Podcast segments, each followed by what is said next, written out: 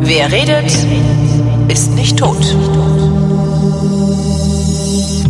Willkommen zur Wirtschaftskunde, wie immer mit Rüdiger Bachmann aus Amerika und Christian Bayer. Wo sitzt du denn gerade, Christian? In Berlin. In Be aus Berlin und ich sitze im Wohnzimmer. Guten Hallo. Tag, die Herren. Ähm, Hallo. wie geht's denn eigentlich der Weltwirtschaft? Och, Nicht- naja, äh, so mittelprächtig würde ich sagen, Echt? oder? Ähm, ja, also wir, äh, wir haben zurzeit, also jedenfalls, ich berichte mal aus Amerika. Ja. Ähm, wir haben zurzeit, also gerade heute auch wieder im äh, CNN eine der Meldungen, Bidens Bidens Economy ist so ein bisschen, stottert so ein bisschen, äh, geht so ein bisschen seitwärts. Und ich meine, wir haben jetzt in der Tat in Amerika schon länger und auch anhaltende Inflationssorgen.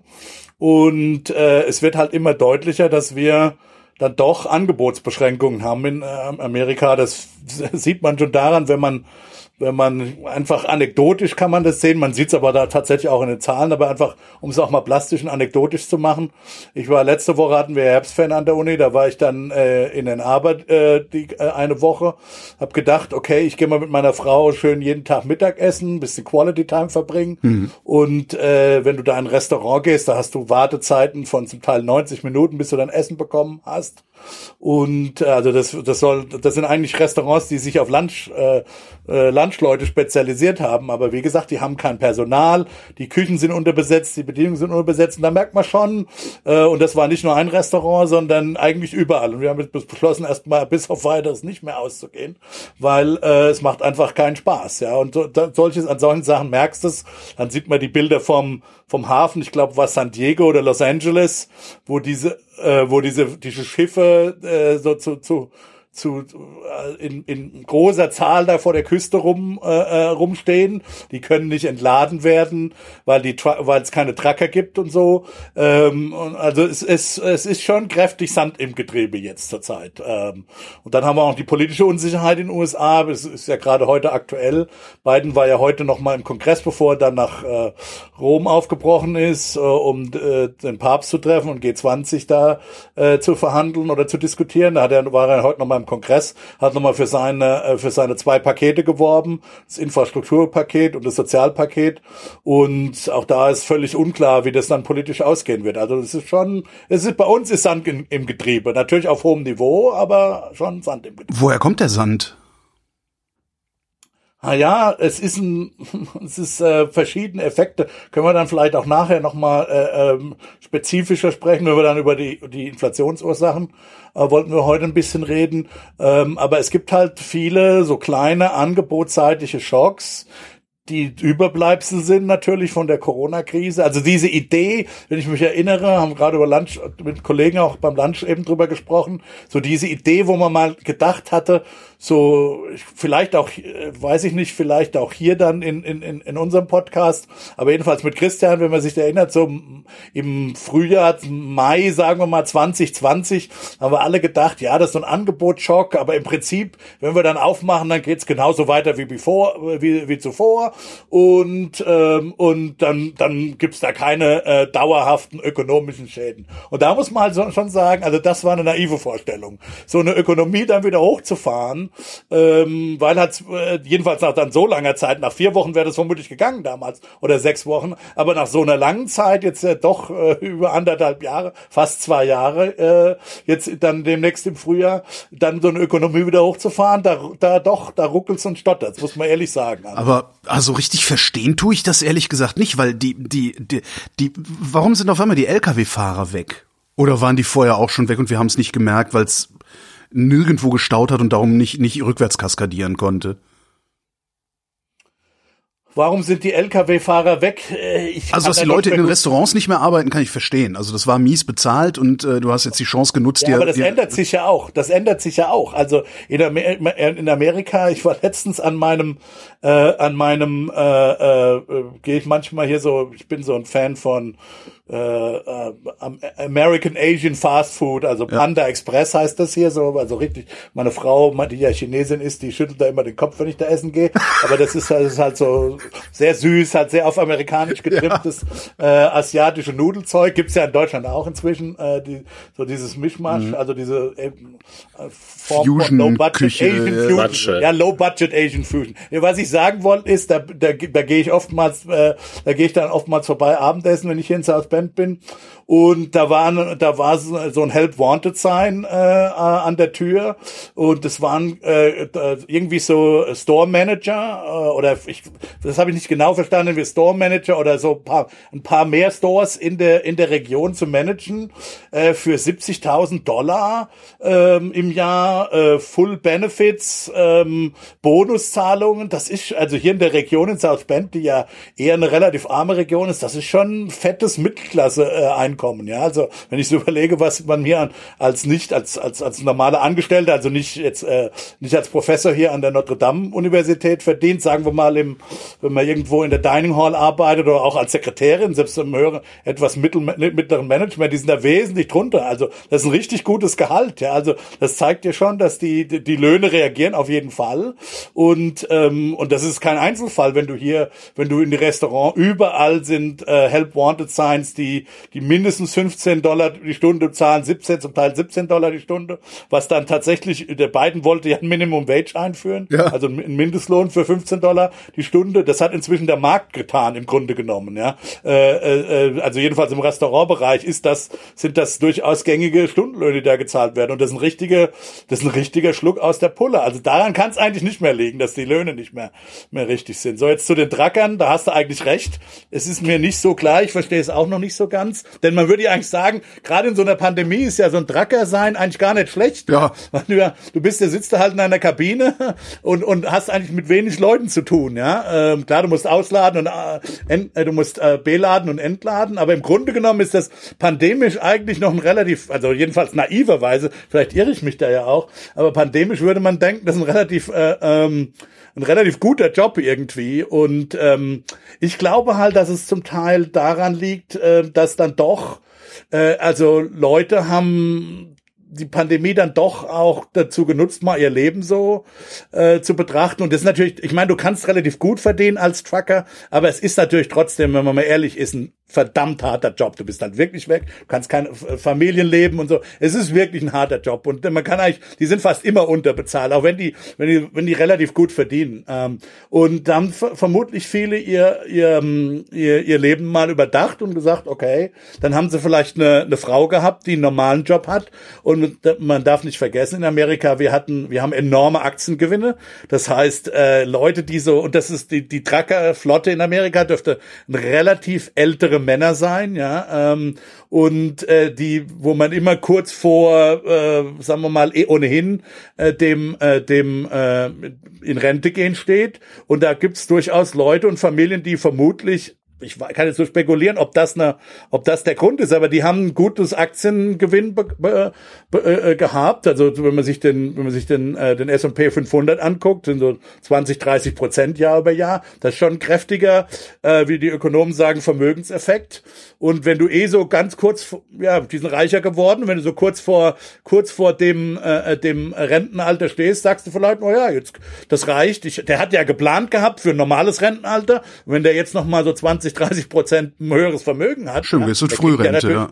Der, der sagt dann, okay, geh, warum soll ich mir das äh, noch antun? Das Problem ist, und da kommt, und jetzt kommt halt noch was dazu. Das Problem ist, im Trucker-Bereich, glaube ich, kommt tatsächlich dazu, dass du ähm, junge Leute eigentlich nicht mehr davon überzeugen kannst, den Beruf zu machen, weil die wissen, dass in fünf bis fünf, zehn bis 15 Jahren, gehe ich mal davon aus, der Beruf sowieso eliminiert sein wird, halt über, über, über Self-Driving Trucks. Ne? Und in dem Sinne gibt es eigentlich kaum noch eine Zukunft für, äh, für, für, für den Bereich. Das heißt, ein 25-Jähriger, der jetzt überlegt, investiere ich da in, in meine Zertifizierung, in den in speziellen Führerscheine, äh, ähm, äh, vielleicht sogar zum Teil in den Truck, ich weiß gar nicht, wie die Besitz Arbeitsverhältnisse da, die, die Vertragsverhältnisse sind, ob diese zum Teil auch selber besessen werden, der überlegt sich dann schon, warum soll ich den Beruf ergreifen, der dann, naja, in 15 Jahren spätestens wahrscheinlich eh nicht mehr existiert. Also ich spekuliere hier ein bisschen, aber das scheint mir jetzt speziell, was bei den Trackern äh, ähm, angeht, los zu sein. In welchem Alter gehen die US-Amerikaner eigentlich in Rente?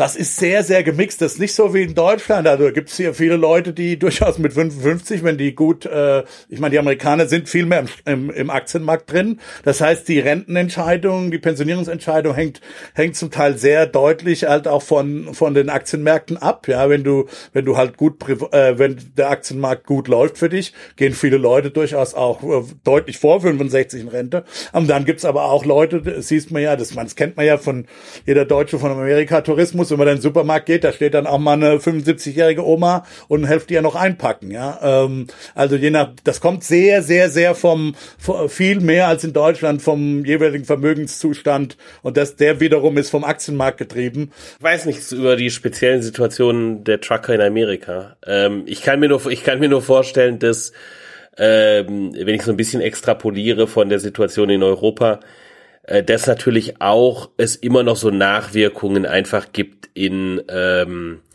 in Versorgungsnetzwerken. Äh, da sind halt zum Teil äh, sind einzelne Produzenten ausgefallen, da sind Lager leer gelaufen äh, und ich vermute einfach, dass das äh, auch zusätzliche Logistik nötig macht. Ja, wenn wenn da einzelne also nicht, wir, wir haben, wir haben in bestimmten Bereichen wird weltweit zu weniger produziert als äh, als die Nachfrage ist. Die Chips äh, sind ja momentan überall in der in den Nachrichten, aber du hast natürlich äh, schon auch Betriebe, die ausgefallen sind äh, während der Krise äh, überall auf der Welt. Und die sind vielleicht ersetzbar einzeln, äh, aber gegebenenfalls sind dann eben auch äh, entsprechende Logistiknetzwerke werden dann komplizierter, äh, werden weiter und so weiter.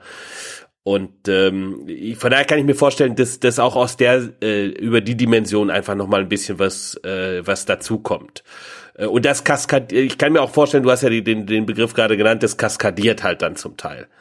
Ähm, ja, wenn, wenn dann, dann äh, der Zulieferer von irgendjemandem fällt aus, der ist wiederum aber Zulieferer von jemand anders, der muss ersetzt werden.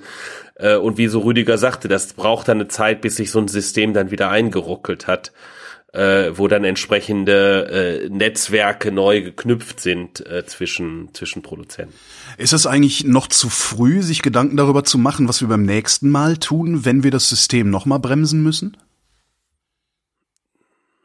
Was heißt nochmal bremsen müssen? Naja, also, die, nächste Zoonose, die nächste Zoonose wird überspringen, ne? Und die nächste Pandemie wird kommen. Und dann werden wir ja wahrscheinlich wieder die Weltwirtschaft runterfahren müssen, ähm, um das Infektionsgeschehen wenigstens halbwegs unter Kontrolle zu bringen. Äh, sind, sind wir da jetzt schon an einem Punkt, wo wir so Lessons learned haben oder müssen wir da noch ein paar Jahre warten? Naja, eine Lesson learned ist, aber das haben wir auch schon vorher gehabt, ist die, äh, dass die äh, die beste äh, äh, die beste äh, Bekämpfung der der Wirtschaftsprobleme eben die Bekämpfung der der Pandemie ist, ja, und dass diese ganzen Diskussionen, die wir auch in Deutschland hatten, dass es da äh, zumindest gesamtwirtschaftlich diese diese dieses Trade-off-Verhältnis mhm. gibt und ähm, ähm, das glaube ich kann man sich ver verabschieden, weil es eben weil je länger diese Pandemie dauert, des, dauert desto, äh, sagen wir mal, intrinsischer oder festgefahrener werden diese, diese, dieses Sand im Getriebe, ja, das, der wird dann eben nicht nur Sand, sondern der, bildlich gesprochen, da kommt dann Wasser drauf, da wird Matsch und klebt ja. und, und dann verklebt äh, äh, dieses, das ökonomische System und das, glaube ich, erleben wir jetzt. Äh, man kann jetzt, ist natürlich immer schwer zu sagen, ob man es hätte, ob wir das hätten schneller in den Griff bekommen können, ähm, aber es gab zumindest ja immer so die Diskussionen, ja, ja, ähm, mal abwarten, also ich meine, diese Dinge, diese, diese diesem Teil, dieser schon starke Attentismus, den wir am Anfang der Pandemie hatten, dann aber auch wieder in der zweiten Welle und so weiter. Ich glaube, solche Sachen ähm, äh, sollte man nicht mehr machen. Und äh, äh, ja, also ich würde, die, meine Lehre wäre zu sagen, tatsächlich äh, ähm, äh, aggressiv, so aggressiv wie möglich gleich von Anfang an, damit es mhm. eben nicht so lange dauert. Ja, und den Leuten nicht versprechen, es gibt keine Impfpflicht von Anfang an sagen, ja, sobald wir den Impfstoff haben, gibt es eine Impfpflicht und dann ziehen wir das auch durch. Da sind tatsächlich am Anfang ein paar, finde ich, auch Töne angeschlagen, ein Ton gesetzt worden in, in allen möglichen Diskussionen hier in Deutschland ja auch. Ich, wir haben einen Tag Einschränkungen gehabt, da hieß es, wir müssen sofort wieder lockern. Und ich glaube, wenn der Ton anders gesetzt worden wäre, wäre auch vieles anders verlaufen hier, ja. Ja, ja, Forward Guidance. Ja, ja, ja. Wir kennen das ja aus der Geldpolitik, dass du eben wirklich kommunizieren willst und wirklich sagen willst, ähm, was auch in der Zukunft kommt und eben, eben genau und eben nicht sagen willst, bei der, beim, beim einen Tag Lockdown, äh, jetzt wir machen dann schon wieder Öffnungsdiskussionen, sondern du willst eben der Bevölkerung ja durchaus auch ernste Wahrheiten äh, klar kommunizieren, dass sie sich eben einstellen können. Ich meine, das, das äh, ganz klar sieht man, das hat man das ja in der Bildungspolitik gesehen, ja, dass, dass eben immer wieder davon ausgegangen wird, na ja, gut, in, in drei Wochen machen wir die Schulen wieder auf und wir, wir, wir brauchen uns eben nicht umstellen. Und das ist halt so häufig hintereinander passiert, dass dann am Ende doch eine ganz gewaltige Menge von äh, Schulzeit einfach verloren gegangen ist, äh, statt sich eben von Anfang an auf eine längere Zeit online einzustellen, ja, und dementsprechend auch pädagogische Konzepte zu entwickeln. Also da fand ich, hat man das ganz besonders schlimm äh, gemerkt. Ja, ja, ich, äh, ich weiß nicht, wollen wir jetzt noch weiter über das Thema Angebotsschocks äh, äh, sprechen, die Thema Inflation. Ähm, ähm, ich habe schon noch ein paar Sachen aus Amerika zu berichten. Ich habe mir ja. heute die neuesten Zahlen angeguckt. Also wenn ihr, wenn ihr wollt, äh, gerne. können wir das jetzt weitermachen. Okay, gut. Ähm, also ich bin inzwischen, ich war am Anfang auch, und wir sollten dann natürlich auch über Deutschland sprechen. Äh, das sollte dann Christian sich äh, äußern vor allen Dingen. Ähm, ich war am Anfang, gebe ich zu, auch mehr, äh, auf Twitter gibt's ja so ein Meme dat in der Diskussion auf Econ Twitter, äh, bist du Camp Temporary oder Camp äh, äh, Permanent, ja? Oder Nie gehört. Persistent. Ähm, naja, also Camp Temporary oder Transitory, Camp Transitory heißt glaube ich, ist halt die ist halt die Auffassung, die auch nach wie vor die, die, die EZB anzuhängen scheint, dass das, was wir jetzt hier an Inflation tatsächlich sehen, ähm, äh, dass das eben vorübergehendes Phänomen ist, äh, geldpolitisch mehr oder weniger irrelevant und dass die Geldpolitik hier äh, also nicht äh, äh, eingreifen soll. Und ähm, ich glaube aber tatsächlich, dass man in, zumindest für Amerika, und ich bin dann äh, gespannt, was Christian über, über Europa oder Deutschland sagt, ähm, äh, angeht. Also ich bin, ich rücke mehr und mehr in das Camp. Es zumindest es dauert länger als nur äh, transitory. Also es ist, es, das dauert schon länger. Und es sind eben nicht nur diese, diese, äh, diese, ähm, äh, an, diese äh, äh Unterbrechung der Angebotsketten, die wir gesehen haben, ähm, und die, wo man dann, wo es dann vielleicht wirklich vielleicht ein bisschen länger dauert, als wir gedacht haben, aber letztlich trotzdem temporäre Sachen äh, äh, äh sind. Wenn man sich zum Beispiel hier mal in Amerika die Statistik der der Labor Force Participation, also die Anzahl, also die oder die Quote der Bevölkerung, die im Prinzip entweder arbeitet oder arbeiten möchte, anguckt, ja, äh, die ist einfach massiv nach unten gegangen, ja. Äh, und zwar, also die ist äh, äh vor der Krise im Januar 2020 war die so bei. Äh, Bist du gerade nach hinten gegangen in deinem Zimmer? 63,4 Prozent. äh, 63,4 Prozent. Ach so. ähm, und die ist gefallen auf den Tiefpunkt, also von 63,4 auf den Tiefpunkt der Corona 60,2 und dann relativ schnell äh, schon wieder im August 2020 auf 61,7 Prozent gestiegen und da ist sie verharrt.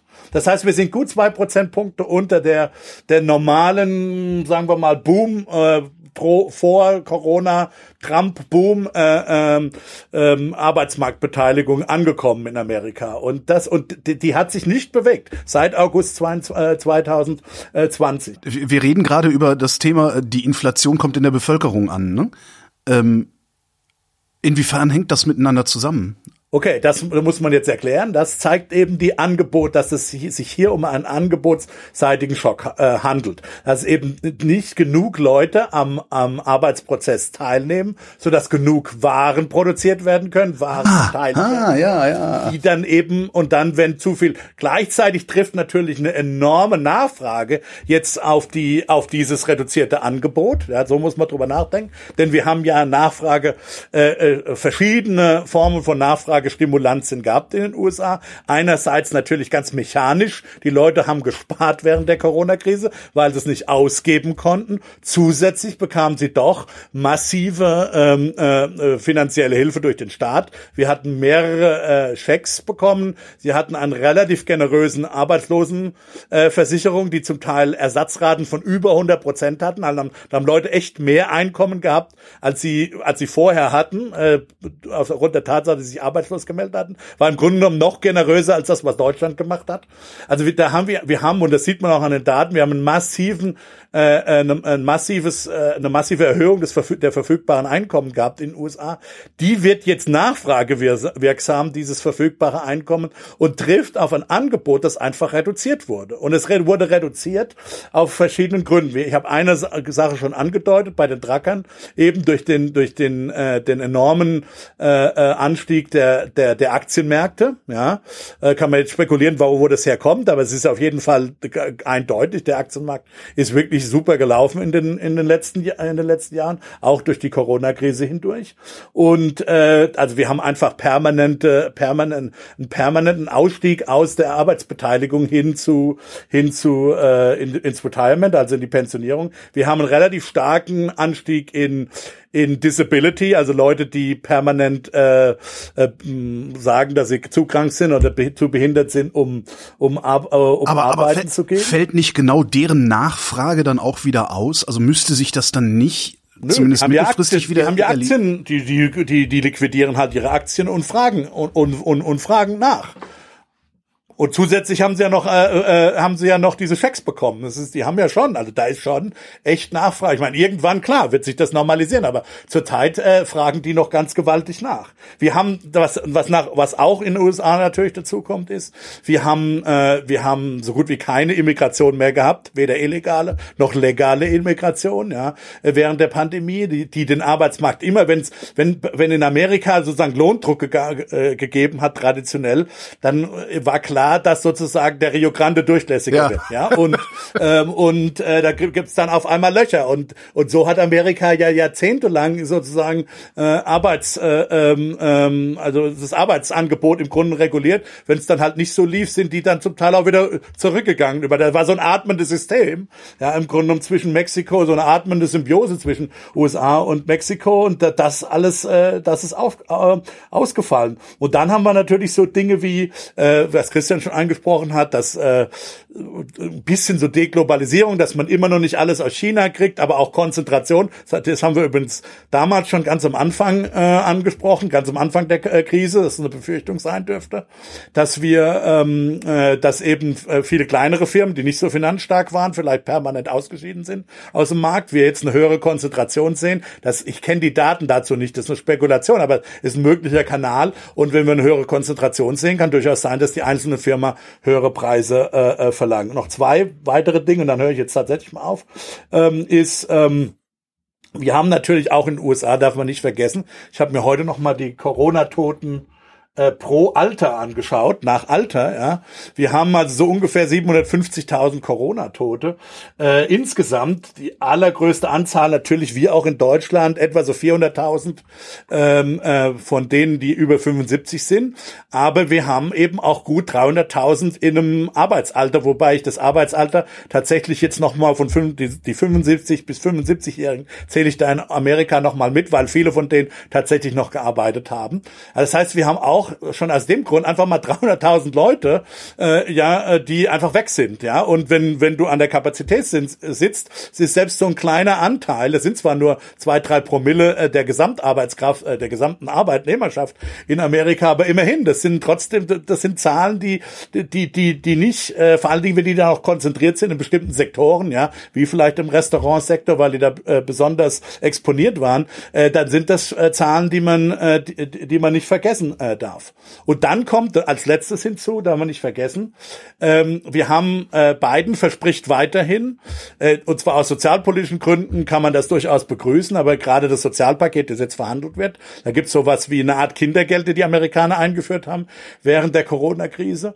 Aber das sind natürlich, und wie gesagt, aus sozialpolitischen Gründen kann man das durchaus begrüßen, will ich gar nicht sagen, aber man darf nicht vergessen, dass das durchaus, äh, das sind zum Teil so massive Gelder, dass das vor allen Dingen am unteren Einkommen Einkommensende durchaus äh, mir vorstellen kann, dass da einige sagen, äh, vor allen Dingen Zweitverdiener Frauen, die dann sagen, mit dem Kindergeld, das ich bekomme, und Biden will das jetzt verstetigen äh, mit seinem sozialpolitischen Paket, die dann durchaus sagen, okay, dann gebe ich eben nicht auf den Arbeitsmarkt. Also das sind alles, wir haben halt eine Kombination aus Politik, Corona und so weiter, die, da, die wirklich in die Richtung pushen, dass die Leute eher nicht am Arbeitsmarkt ähm, äh, teilnehmen. Und dann haben wir das reduziertes Angebot und damit kriegen wir Inflation. Und weil das so ist, glaube ich inzwischen eben auch, dass wir in Amerika mehr haben als nur eine temporäre, äh, temporäre oder transitorische Inflation. Ich glaube, wir werden da noch einige Monate, einige Quartale, vielleicht sogar Jahre mit kämpfen müssen und irgendwann wird die Fed reagieren und die Zinsen erhöhen und das hilft dann der Ökonomie.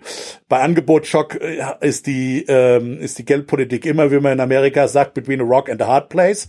Also das heißt, dass es gibt keine optimale Politik, eine Nachfrage. Wenn du Nachfrageschock hast, da gehen die Preise runter und die Mengen gehen runter. Und dann äh, stimulierst du halt mit der Geldpolitik, da gehen die Preise wieder hoch und die Mengen gehen hoch und alles ist gut. Beim Angebotsschock, wenn du damit geldpolitisch reagierst, kannst du eigentlich, kannst du nichts richtig machen, ja.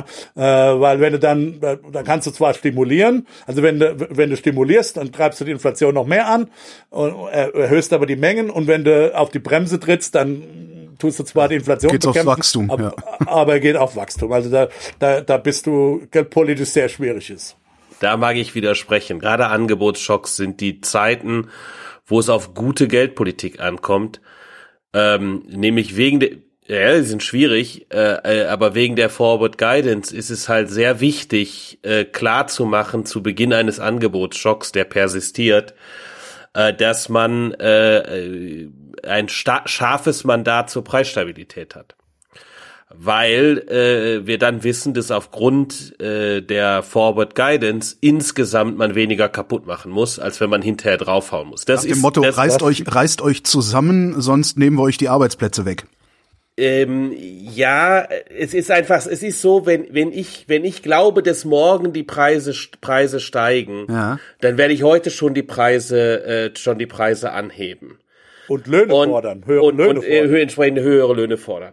Wenn, äh, wenn ich aber weiß, morgen bekämpft die Zentralbank die Inflation, dann steigt auch heute die Inflation weniger stark an. Ja. Und die Zentralbank muss am Ende sowohl heute als auch dann morgen, weil das hat wieder einen Tag danach und so weiter, immer die Inflation weniger scharf bekämpfen, wenn sie bereit ist zu sagen, wenn die Inflation aber kommt, dann hauen wir richtig drauf. Aber ehrlich, Christian, siehst du das? Siehst du das zurzeit, was Lagarde angeht?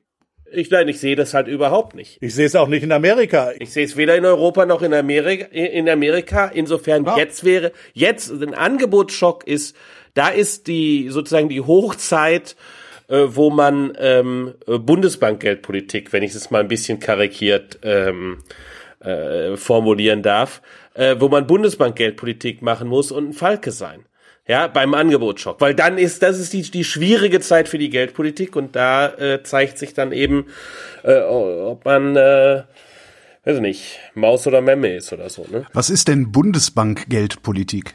Ja, der Bu Bundesbank, also wir hatten die sozusagen der, der, der die historische äh, Erzählung eines eines Angebots äh, ähm, einer angebotsgetriebenen Inflation sind die Ölpreisschocks der äh, der 70er Jahre.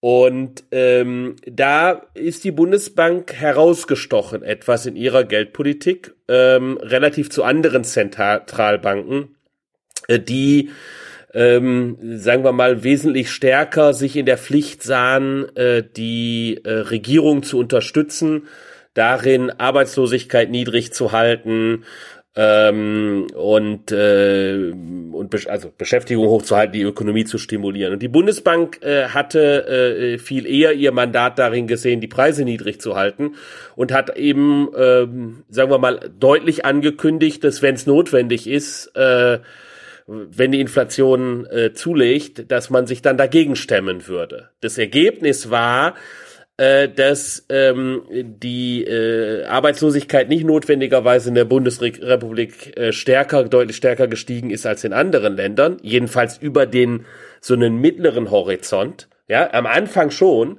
aber über so einen mittleren Horizont äh, eben nicht. ähm, und man aber nicht die hohe Inflation ähm, der anderen ähm, Industrieländer mit mitgemacht hat äh, in den 70er Jahren. Das heißt, es hat ja, sehr gut funktioniert und genau darum glauben die, dass es heute immer noch eine gute Idee ist?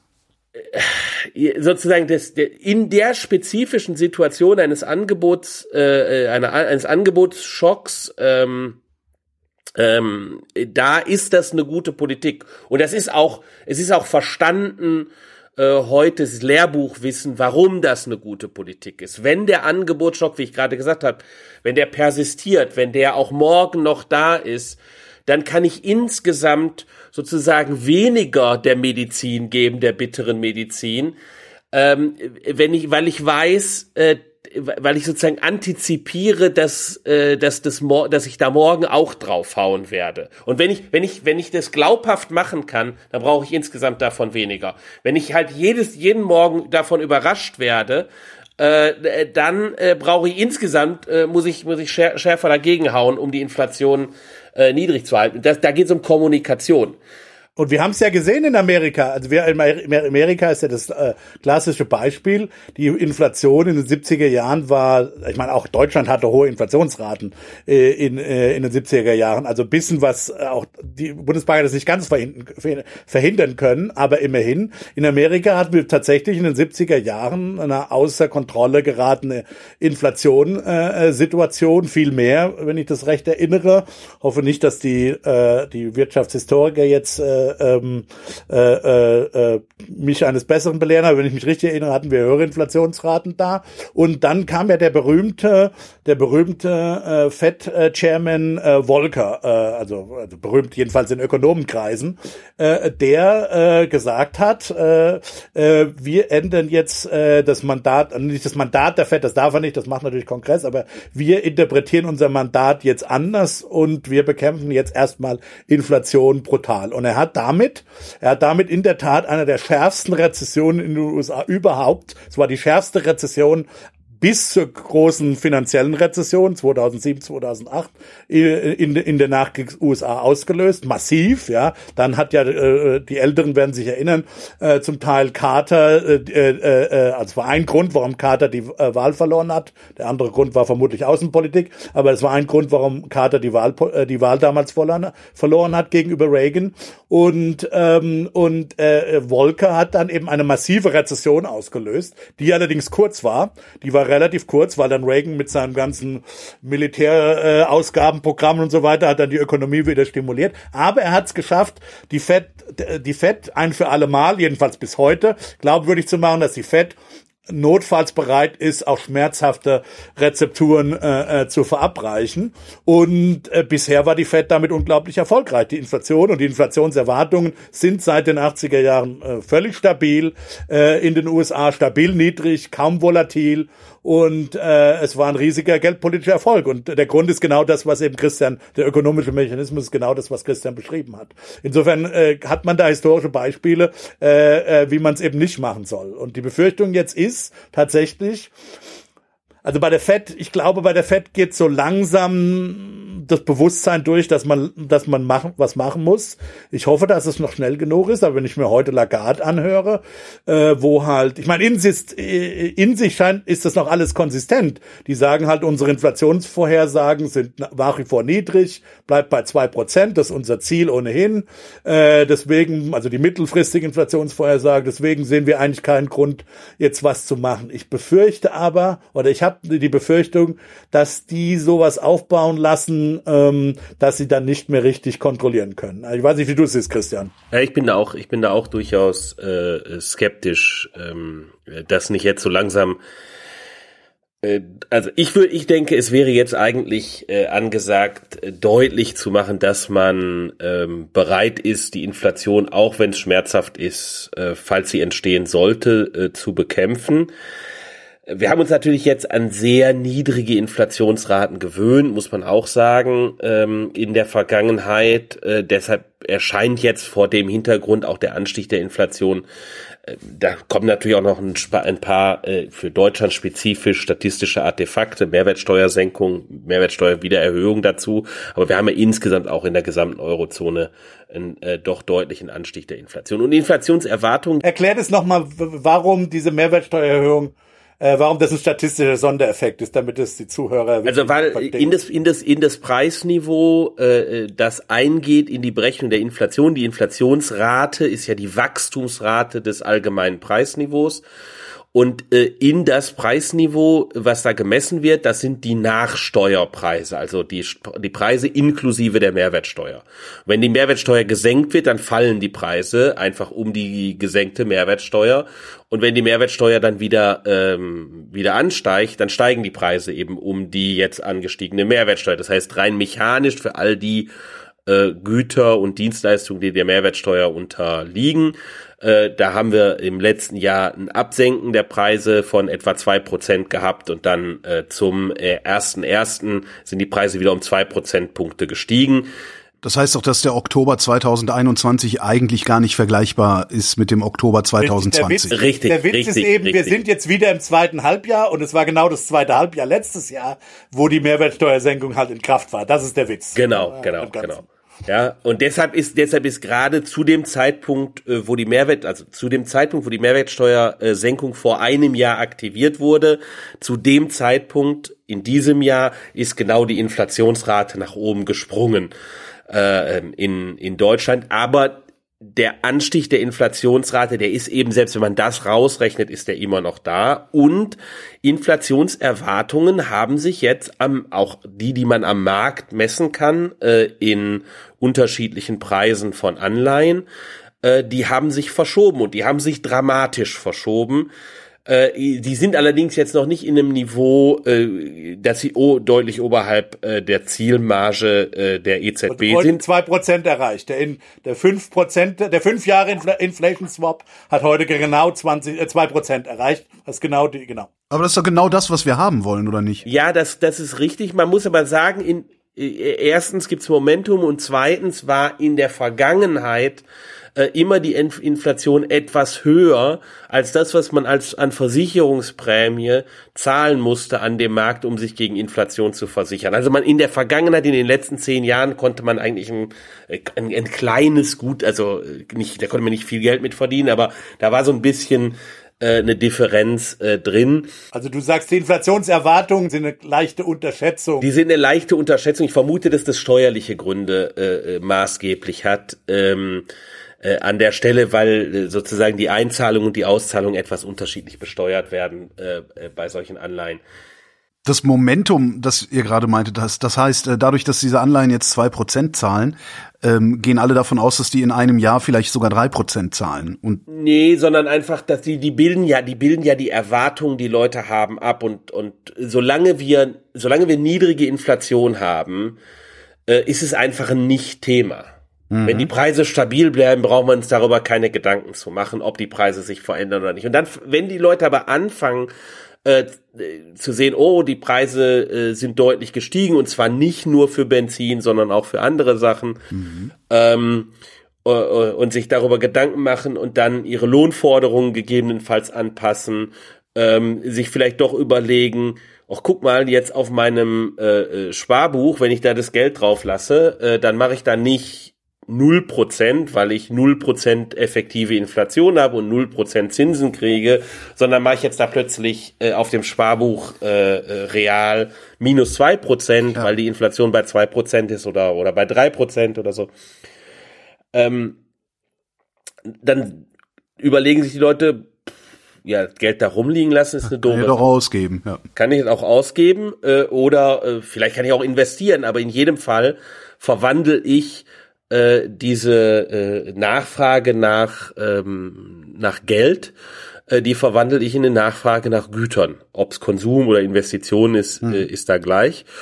Und das heizt dann natürlich äh, die Inflation weiter an. Und insofern kann sich daraus ein gewisses Momentum äh, entwickeln an sich ist es erstmal gut, dass wir aus dieser, aus diesen, aus dieser extrem niedrigen Inflation herauskommen. Das ist per se erstmal nicht schlecht. Aber äh, Reputation ist äh, eben in, in, ist, ist, ist der, Vermögensgegenstand, äh, der wichtigste Vermögensgegenstand der Zentralbank. Und äh, Reputation ist eine Sache, die sehr schwierig aufzubauen und sehr einfach zu verlieren ist.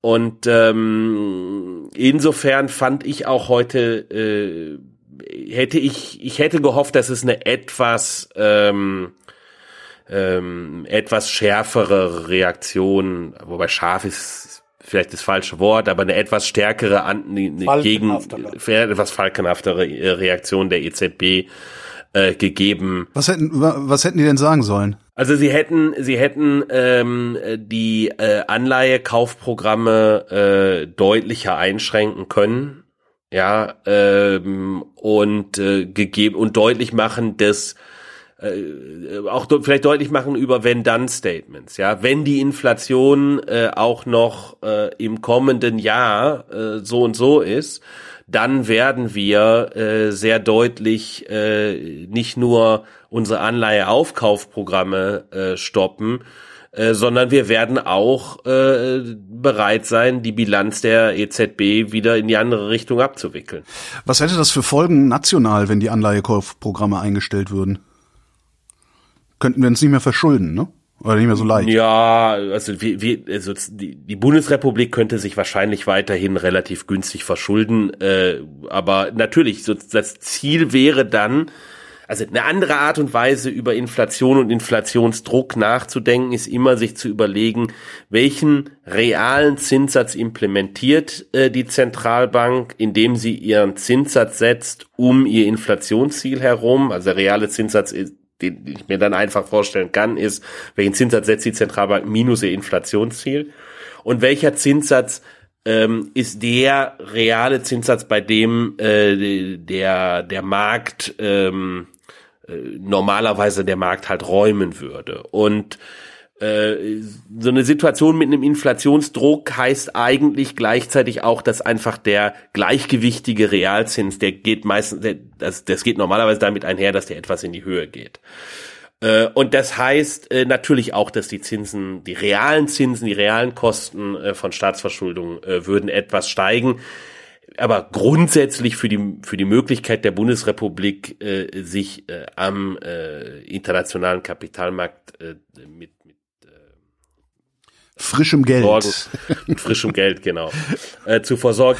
Das ist äh, Aber die europäischen Partner. Das ist aber die aber es gibt natürlich, aber es gibt natürlich europäische Partner, äh, für die das problematischer ist. Und und da wäre es eben vor dem Hintergrund, äh, dass das schmerzhaft sein kann, äh, wäre, äh, äh, ist es schon eine Frage, hat die EZB die Reputation, dass sie im Zweifelsfalle äh, sagt, uns ist wurscht, dass die äh, das nicht mehr können, sollen die sich mit ihrer Fiskalpolitik drum kümmern. Das heißt, die EZB ist im Moment italienischer, als dass sie deutsch ist?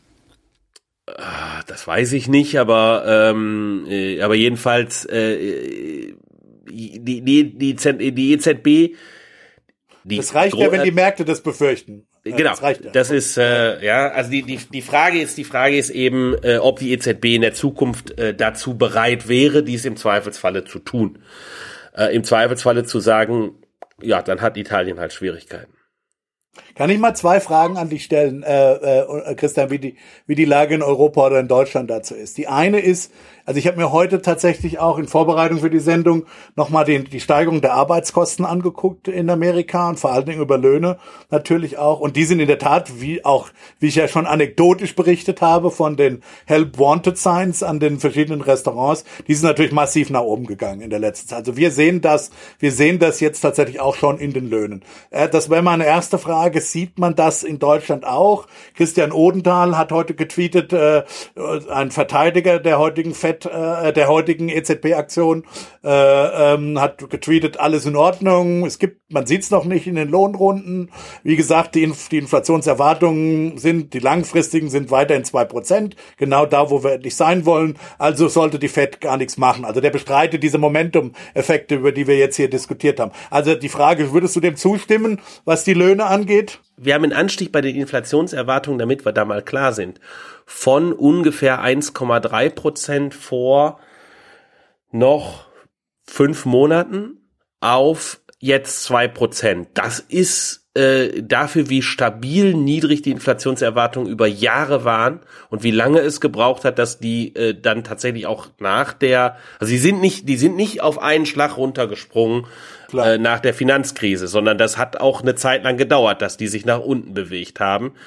Ähm, aber äh, das ist schon ein dramatischer Anstieg und wie gesagt, das Momentum sehe ich. Wenn du fragst nach den ähm, nach nach Löhnen, also wir haben natürlich jetzt noch nicht äh, eine Situation, wo das in Tarifabschlüssen äh, das sehen wir hier deutlich deutlich niedergeschlagen hat. Ähm, auch einfach deshalb, weil äh, wir da einen, einen etwas äh, weniger flexiblen Arbeitsmarkt in der Breite haben. Aber äh, ich glaube, wir haben eben eine Situation, wo wir auch eine äh, durchaus substanzielle Transformation am Arbeitsmarkt sehen. In unterschiedlichen Dimensionen. Das ist konkret, also kurzfristig hat das was mit Corona zu tun äh, wo sich bestimmte äh, Dinge äh, etwas verschoben haben. Ich glaube, das ist gar nicht so sehr das Zentrale. Äh, aber was wir sehen, äh, ist, dass die, ähm, die Reaktion der EU äh, war natürlich ein massiver fiskalischer Stimulus. Der ist zum Teil äh, ist der über äh, über Transfers und Steuererleichterung gegangen, wie in Deutschland die Mehrwertsteuersenkung, aber aber die e der EU-Stimulus ist einer, äh, der ähm, ist etwas längerfristig angelegt und der ist angelegt über entweder Staatsausgaben oder die Stimulierung privater Investitionen. Und das siehst du äh, schon, äh, dass äh, sich die Situation, wie wir sie in Deutschland jetzt schon seit einigen Jahren kennen, äh, in der Bauindustrie, wo es sehr schwer ist, äh, überhaupt äh, Arbeitskräfte zu kriegen, äh, um, um Baustellen zu betreiben und wo man äh, durchaus lange warten muss. Äh, das interessanterweise spiegelt sich jetzt auch wieder in, ähm, in anderen europäischen Ländern. Äh, auch insbesondere in Italien. Ja, obwohl die eine relativ hohe Arbeitslosigkeit haben, haben die gleichzeitig äh, punktuell sehr deutliche äh, Arbeit, sehr deutlichen Arbeitskräftemangel.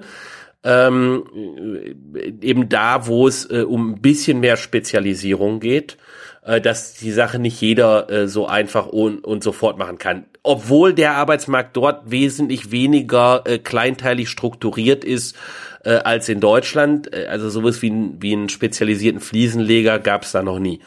Sind Arbeitsmärkte derart langsam, dass sie also ich würde ja eigentlich erwarten, dass, ne, dass, wenn man sich die Bauindustrie hier anguckt oder das Handwerk hier anguckt, ich habe gerade einen Handwerker gebraucht, hat äh, drei Tage gedauert, überhaupt jemanden zu erreichen.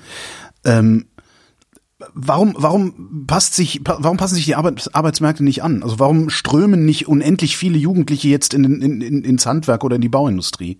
Naja, also, weil das durchaus spezialisierte Berufe sind. Klar, du kannst sagen, okay, aber die, selbst die müssten ja drei Jahre ausgebildet werden. Ja. Also die, die erste Frage ist natürlich, klar, warum sind jetzt da die Leute, die arbeitslos sind, klar, warum, warum gehen die da nicht hin? Vor allem im Süden Europas, aber das ist eben gerade im Bau. Also das, da, da kannst du keine, äh, das sind keine ungelernten Jobs, das sind hochspezialisierte Jobs. Du willst ja, dass das Ding nachher auch stehen bleibt, dein Gebäude, ja, und nie zusammen wird. Das sind hochspezialisierte Jobs. Da kannst du keine, keine Dödel hinstellen. Das sind, Fach, das sind Fachkräfte im wahrsten Sinne des Wortes, ja.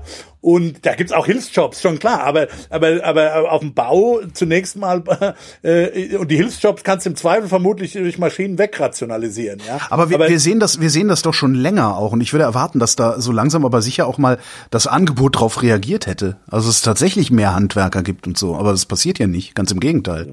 Ja, klar. Aber ich meine, es ist halt, gelten als nicht sehr prestigeträchtige ja. Jobs, weißt du ja. Und ja, dann verlange ich halt Leute mehr wollen Kohle, halt ne? studieren und äh, klar, die, die klar, die, die Löhne werden da steigen. Aber das, ja, aber jetzt da, da beißt sich die Katze in den Schwanz. Da werden die Löhne steigen. Das kann auch wieder, auch wenn es nur ein sektoraler Druck ist, kann es durchaus auch, äh, äh, das zum Teil ja dann auch in den in den in den Konsumkorb eingeht, wird auch da Inflations, äh, das äh, in, in, in gewissen Inflationsdruck äh, dadurch äh, herkommen, dass du halt in diesen speziellen Bereichen, wo wir jetzt echt Knappheit haben, äh, wirklich viel mehr Löhne zahlen müsste. Das wäre nämlich genau das ist nämlich meine zweite Frage an Christian auch, äh, dass man da nochmal, ich habe ja in, für Amerika geschildert, dass ich aufgrund dieser Tatsache, dass eben zum Beispiel das Arbeitsangebot, also die die Arbeits, äh, die die das Heer der der Arbeitskräfte, wie heißt das auf Deutsch, Labor Force, wie sagt man das, der, wie ist der Die Erwerbsbevölkerung, glaube ich. Ist. Die Erwerbsbevölkerung, genau, das ist der richtige, das ist der richtige Ausdruck.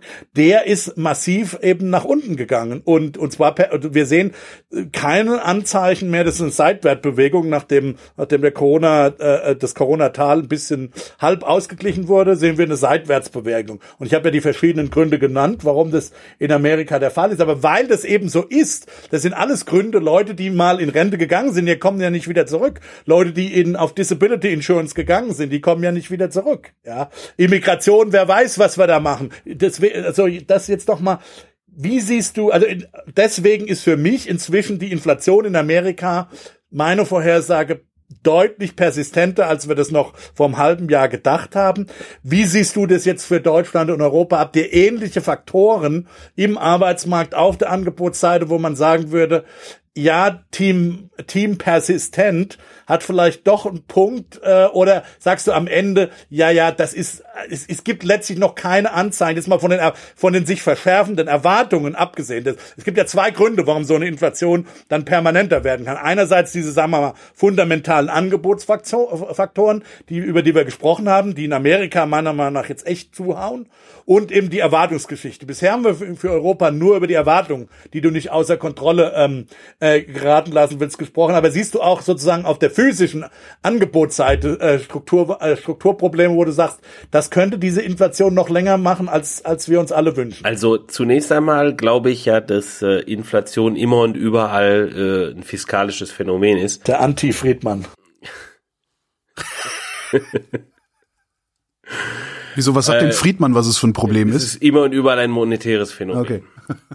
äh, also, es ist also also die Frage ist, die Frage ist, ähm, es gibt sozusagen drei Camps, äh, wenn es um Inflation geht. Das erste Camp ist äh, das, äh, im Grunde genommen, wo Rüdiger sich jetzt mit seinen Antworten verortet hat, äh, dass im Grunde genommen Inflation sich ergibt als äh, eine Reihe von spezifischen, ähm, sagen wir mal, Schocks zu Angebot und Nachfrage, äh, wo dann irgendwie die Phillips-Kurve letztlich, die Phillips-Kurve. Zum Beispiel ein spezifischer Schock im Ölmarkt oder im Arbeitsmarkt für Bauarbeiter äh, sich irgendwo in eine Veränderung des allgemeinen Preisniveaus äh, übersetzt. Mhm. Äh, der an, das andere Camp, sozusagen das Friedman Camp, ist zu sagen, das ist im Grunde genommen nebenher, weil wenn die korrekte Geldpolitik gemacht wird, dann kann sie immer das aggregierte Preisniveau stabilisieren, egal was da im Arbeitsmarkt für Bauarbeiter oder im Ölmarkt passiert. Ähm, es ist nur eine Frage äh, der korrekten, äh, der korrekten Geldpolitik.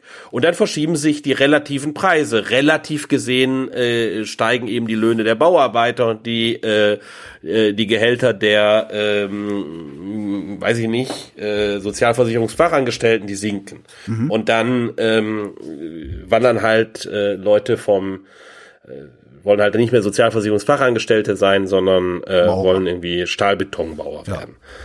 Ja, so. Ähm, und da gibt's auf dieses Friedman-Diktum äh, äh, gibt's so ein bisschen äh, persiflierende Antwort, ähm, die was mit der fiskalischen Theorie des Preisniveaus zu tun hat, äh, dass äh, letztlich ähm, äh, zentral ist, äh, wie sich das Angebot an Staatsschulden relativ zu erstens äh, der langfristigen äh, Einnahmeperspektive des Staates, äh, den Steuereinnahmen äh, verschiebt äh, und äh, dann vielleicht noch äh, nebenher, äh, welche weiteren speziellen äh, Nachfrageverschiebungen es gibt am Markt für Staatsschulden. Und letztlich das Preisniveau muss dann diesen Markt klären, indem äh, der reale Wert der Staatsschulden äh, äh, dadurch äh, festgelegt wird. Das ist so die fiskalische Theorie des Preislevels und da gibt's eben diese Persiflage des, äh, des Friedman-Diktums äh, von es sei immer und überall ein monetäres Phänomen, ein fiskalisches Phänomen. Also ich glaube, äh, zurück zu Rüdigers Frage, also wir haben natürlich einen säkularen Trend äh, zu einer sinkenden äh, Erwerbsbevölkerung äh, in, äh, in Europa. Säkular? Ja, also wir haben einfach ein, ein, über die über die Jahre äh, okay. über eine lange Zeit haben Ach so zeitraumsbezogen. Ich war jetzt gerade, ja, ja. ich ja ja ich ich war jetzt gerade bei der Kirche. Ist, ja, ja, das ist äh, das war jetzt ein Amerikanismus. Es, es hat nichts mit dem mit der Säkular Säkularisierung äh, Napoleons. Genau. Also wir haben einen so lange anhaltenden Trend äh, zur äh, äh zu sinkender Erwerbsbevölkerung. Das ist, glaube ich, ein ganzes Stück weit äh, in der EU äh, auf aufgefangen worden für viele Jahre äh, dadurch, äh, dass ähm, Arbeitskräfte ähm, produktiver gemacht wurden, indem sie äh, aus Ländern, die relativ unproduktiv sind, gewandert sind in Länder, die äh, wesentlich produktiver sind. Ähm, und das trägt natürlich auch äh, zum Wachstum bei. Also wir haben ja äh, massive Arbeitskräftewanderungen gehabt äh, innerhalb der EU, zum Beispiel aus Polen nach Großbritannien, nach Deutschland. Mhm ähm, äh, aus äh, äh, Rumänien nach Italien, aus Italien nach Deutschland, aus Spanien nach Deutschland. Äh, also wir haben da, da relativ viel Bevölkerungsbewegung äh, durchaus gehabt und im Schnitt äh, trägt die natürlich zur, zum Wachstum ähm, des effektiven Angebotes, also Arbeitskräfte mal, wie viel produziert eine, äh, eine Person in einem Zeitraum, äh, trägt da natürlich äh, dazu bei. Aber letztlich ist die zentrale Frage eher, ähm, wie verhält sich das relativ zu äh, dem, was an äh, Nachfrage produziert wird durch Geldpolitik und Fiskalpolitik zusammen. Und da haben wir eine Situation gehabt, wo äh, die Geldpolitik äh, relativ stark aufs Gaspedal gedrückt hat, aber im Grunde genommen den Boden erreicht hatte äh, in den letzten zehn Jahren und das halt nicht reichte. Und, ähm, und dann hatten wir eine Fiskalpolitik, die sich das nicht getraut hat, äh, da zusätzlich dran zu ziehen. Und das hat sich massiv im letzten Jahr verändert. Ähm, Klammer auf, Klammer zu. Auch für die USA spielt das, glaube ich, eine, eine, eine, eine, riesige, eine riesige Rolle. Ja. Massive Rolle, natürlich, ja. Und umso mehr, wenn man sich die beiden Pakete anguckt, genau. Also ja, und, und wie stark, wie stark eben äh, da die Prognose auch ist, ähm, äh, wie stark die Staatsverschuldung steigt. Äh, wozu ich übrigens auch ein Papier habe, äh, zusammen mit Benjamin Born, Ralf Lüttike und, und Gernot Müller, ähm, wo wir uns das genau angeguckt haben für das, äh, für das Trump Cares Paket und da auch schon deutlich äh, Inflations, ähm, einen Inflationsanstieg prognostiziert hatten mit dem Papier. Äh, und im Übrigen noch im, äh, im, im letzten Jahr, wir sitzen jetzt schon lange auf der Revision, äh, aber die, die Referees waren jedenfalls noch sehr skeptisch, äh, als sie die Reports geschrieben hatten, darüber, also welche absurde Vorstellung wir denn davon hätten, äh, dass äh, ein Jahr äh, nach dem Paket äh, die USA bei plus zwei Prozent relativ zur, äh, zur Trendinflation von zwei Prozent, also bei vier Prozent äh, wären. Also sei völlig absurd ähm, jedenfalls in unserem, in unserem Modell, in unserer Theorie, prognostizieren wir, dass diese Inflation äh, tatsächlich ein bisschen länger bleibt, nämlich äh, bis dieser Riesenberg an Staatsverschuldung wieder ein wenig eingehegt ist, äh, weil der äh, dann auch äh, letztlich äh, ungewöhnlich groß ist für die USA. Ja, aber der wird ja gerade weiter aufgebaut, der akzeleriert sich ja. Wir reden überhaupt von, von einer Eindämmung reden wir überhaupt nicht. Insofern würde ich glauben, äh, dass diese äh, Signale eher dafür stehen, äh, dass wir äh, dauerhaft einen höheren Inflationsdruck haben.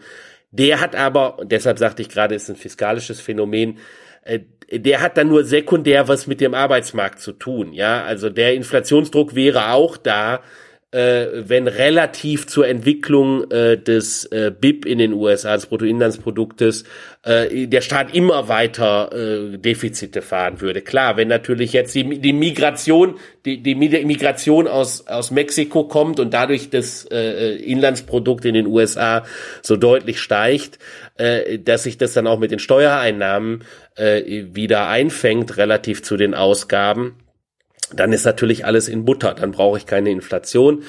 Ähm, insofern, da gibt's natürlich ein reales Phänomen. Ja, aber das zeigt ja nur, dass es von beiden Seiten, dass es auf beide Seiten ankommt eben. Das ist halt die effektive Nachfrage, die auf ein effektives Angebot trifft.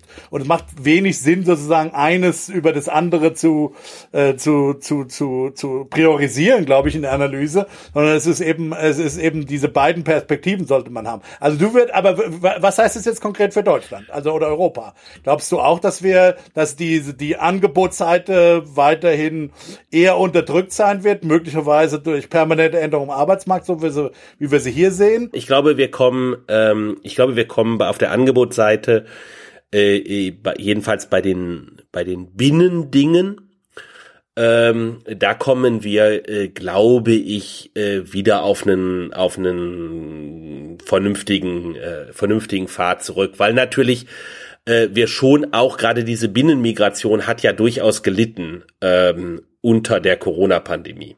Ja, die Leute, selbst wenn die Arbeitsmärkte äh, in Südeuropa weiterhin schlecht waren, sind die, sind die Leute weniger stark nach Nordeuropa gewandert äh, in den letzten Jahren. Ja, aber was spricht dafür, dass das wieder anspringen wird? Es kann ja auch sein, dass die Leute sagen, ach, Spanien ist vielleicht auch nicht schlecht, bleibe ich halt lieber. So wie die Leute hier sagen, wir gehen halt in, in, in, in Rente früher. Solange nicht, äh, also wenn die, wenn die Ökonomien in Südeuropa sich äh, überproportional erholen, und die Prognosen sind durchaus so, äh, dass relativ zum äh, Vorkrisentrend äh, zumindest die italienische Ökonomie prognostiziert wird, dass sie jetzt äh, ein stärkeres Wachstum hat, äh, wobei aber der Vorkrisentrend dramatisch schlecht war. Äh, ja, äh, Deutschland hingegen äh, einen sehr guten Vorkrisentrend hatte und jetzt die Prognose ist, äh, wir werden etwas unter diesem äh, Trend auch die nächsten Jahre bleiben. Also sozusagen in Deutschland, da bleibt eine Lücke, in Italien ist, wird die Lücke übererfüllt. Äh, also da ist sozusagen die Krise äh, schon äh, 2023 äh, vermutlich komplett ist man wieder auf dem alten Trendniveau beziehungsweise darüber. In Deutschland wird man wird man relativ dauerhaft darunter bleiben.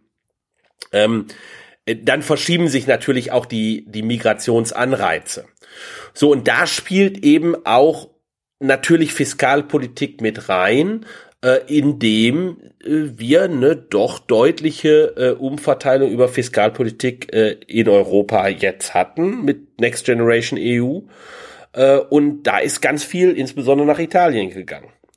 Ähm, und, äh, und, und das wird sicherlich dort auch äh, lokal die Arbeitsnachfrage äh, stärken und die Leute, die dann dort äh, beschäftigt sind, die sind natürlich weniger bereit, nach Deutschland zu wandern, äh, weil natürlich immer so eine Wanderungsentscheidung, ähm, die ist natürlich für den Einzelnen im europäischen äh, Kontext, ist sie ökonomisch ausgedrückt kostspieliger. Sie ist halt schwieriger zu treffen äh, als in den USA, mhm. äh, wo alle die gleiche Sprache sprechen. Äh, und wenn ich jetzt da irgendeine Staatsgrenze überschreite, dann ist das Merkst du höchstens an Einkommen, daran, wie viel ja. Einkommensteuer du zahlst, ja. Genau. Ja, ja ähm, so. Und das ist natürlich in der EU, äh, jetzt mal mit, mit, mit Österreich, Deutschland ausgenommen, äh, ist das halt typischerweise anders und das ist ein schwierigerer Schritt.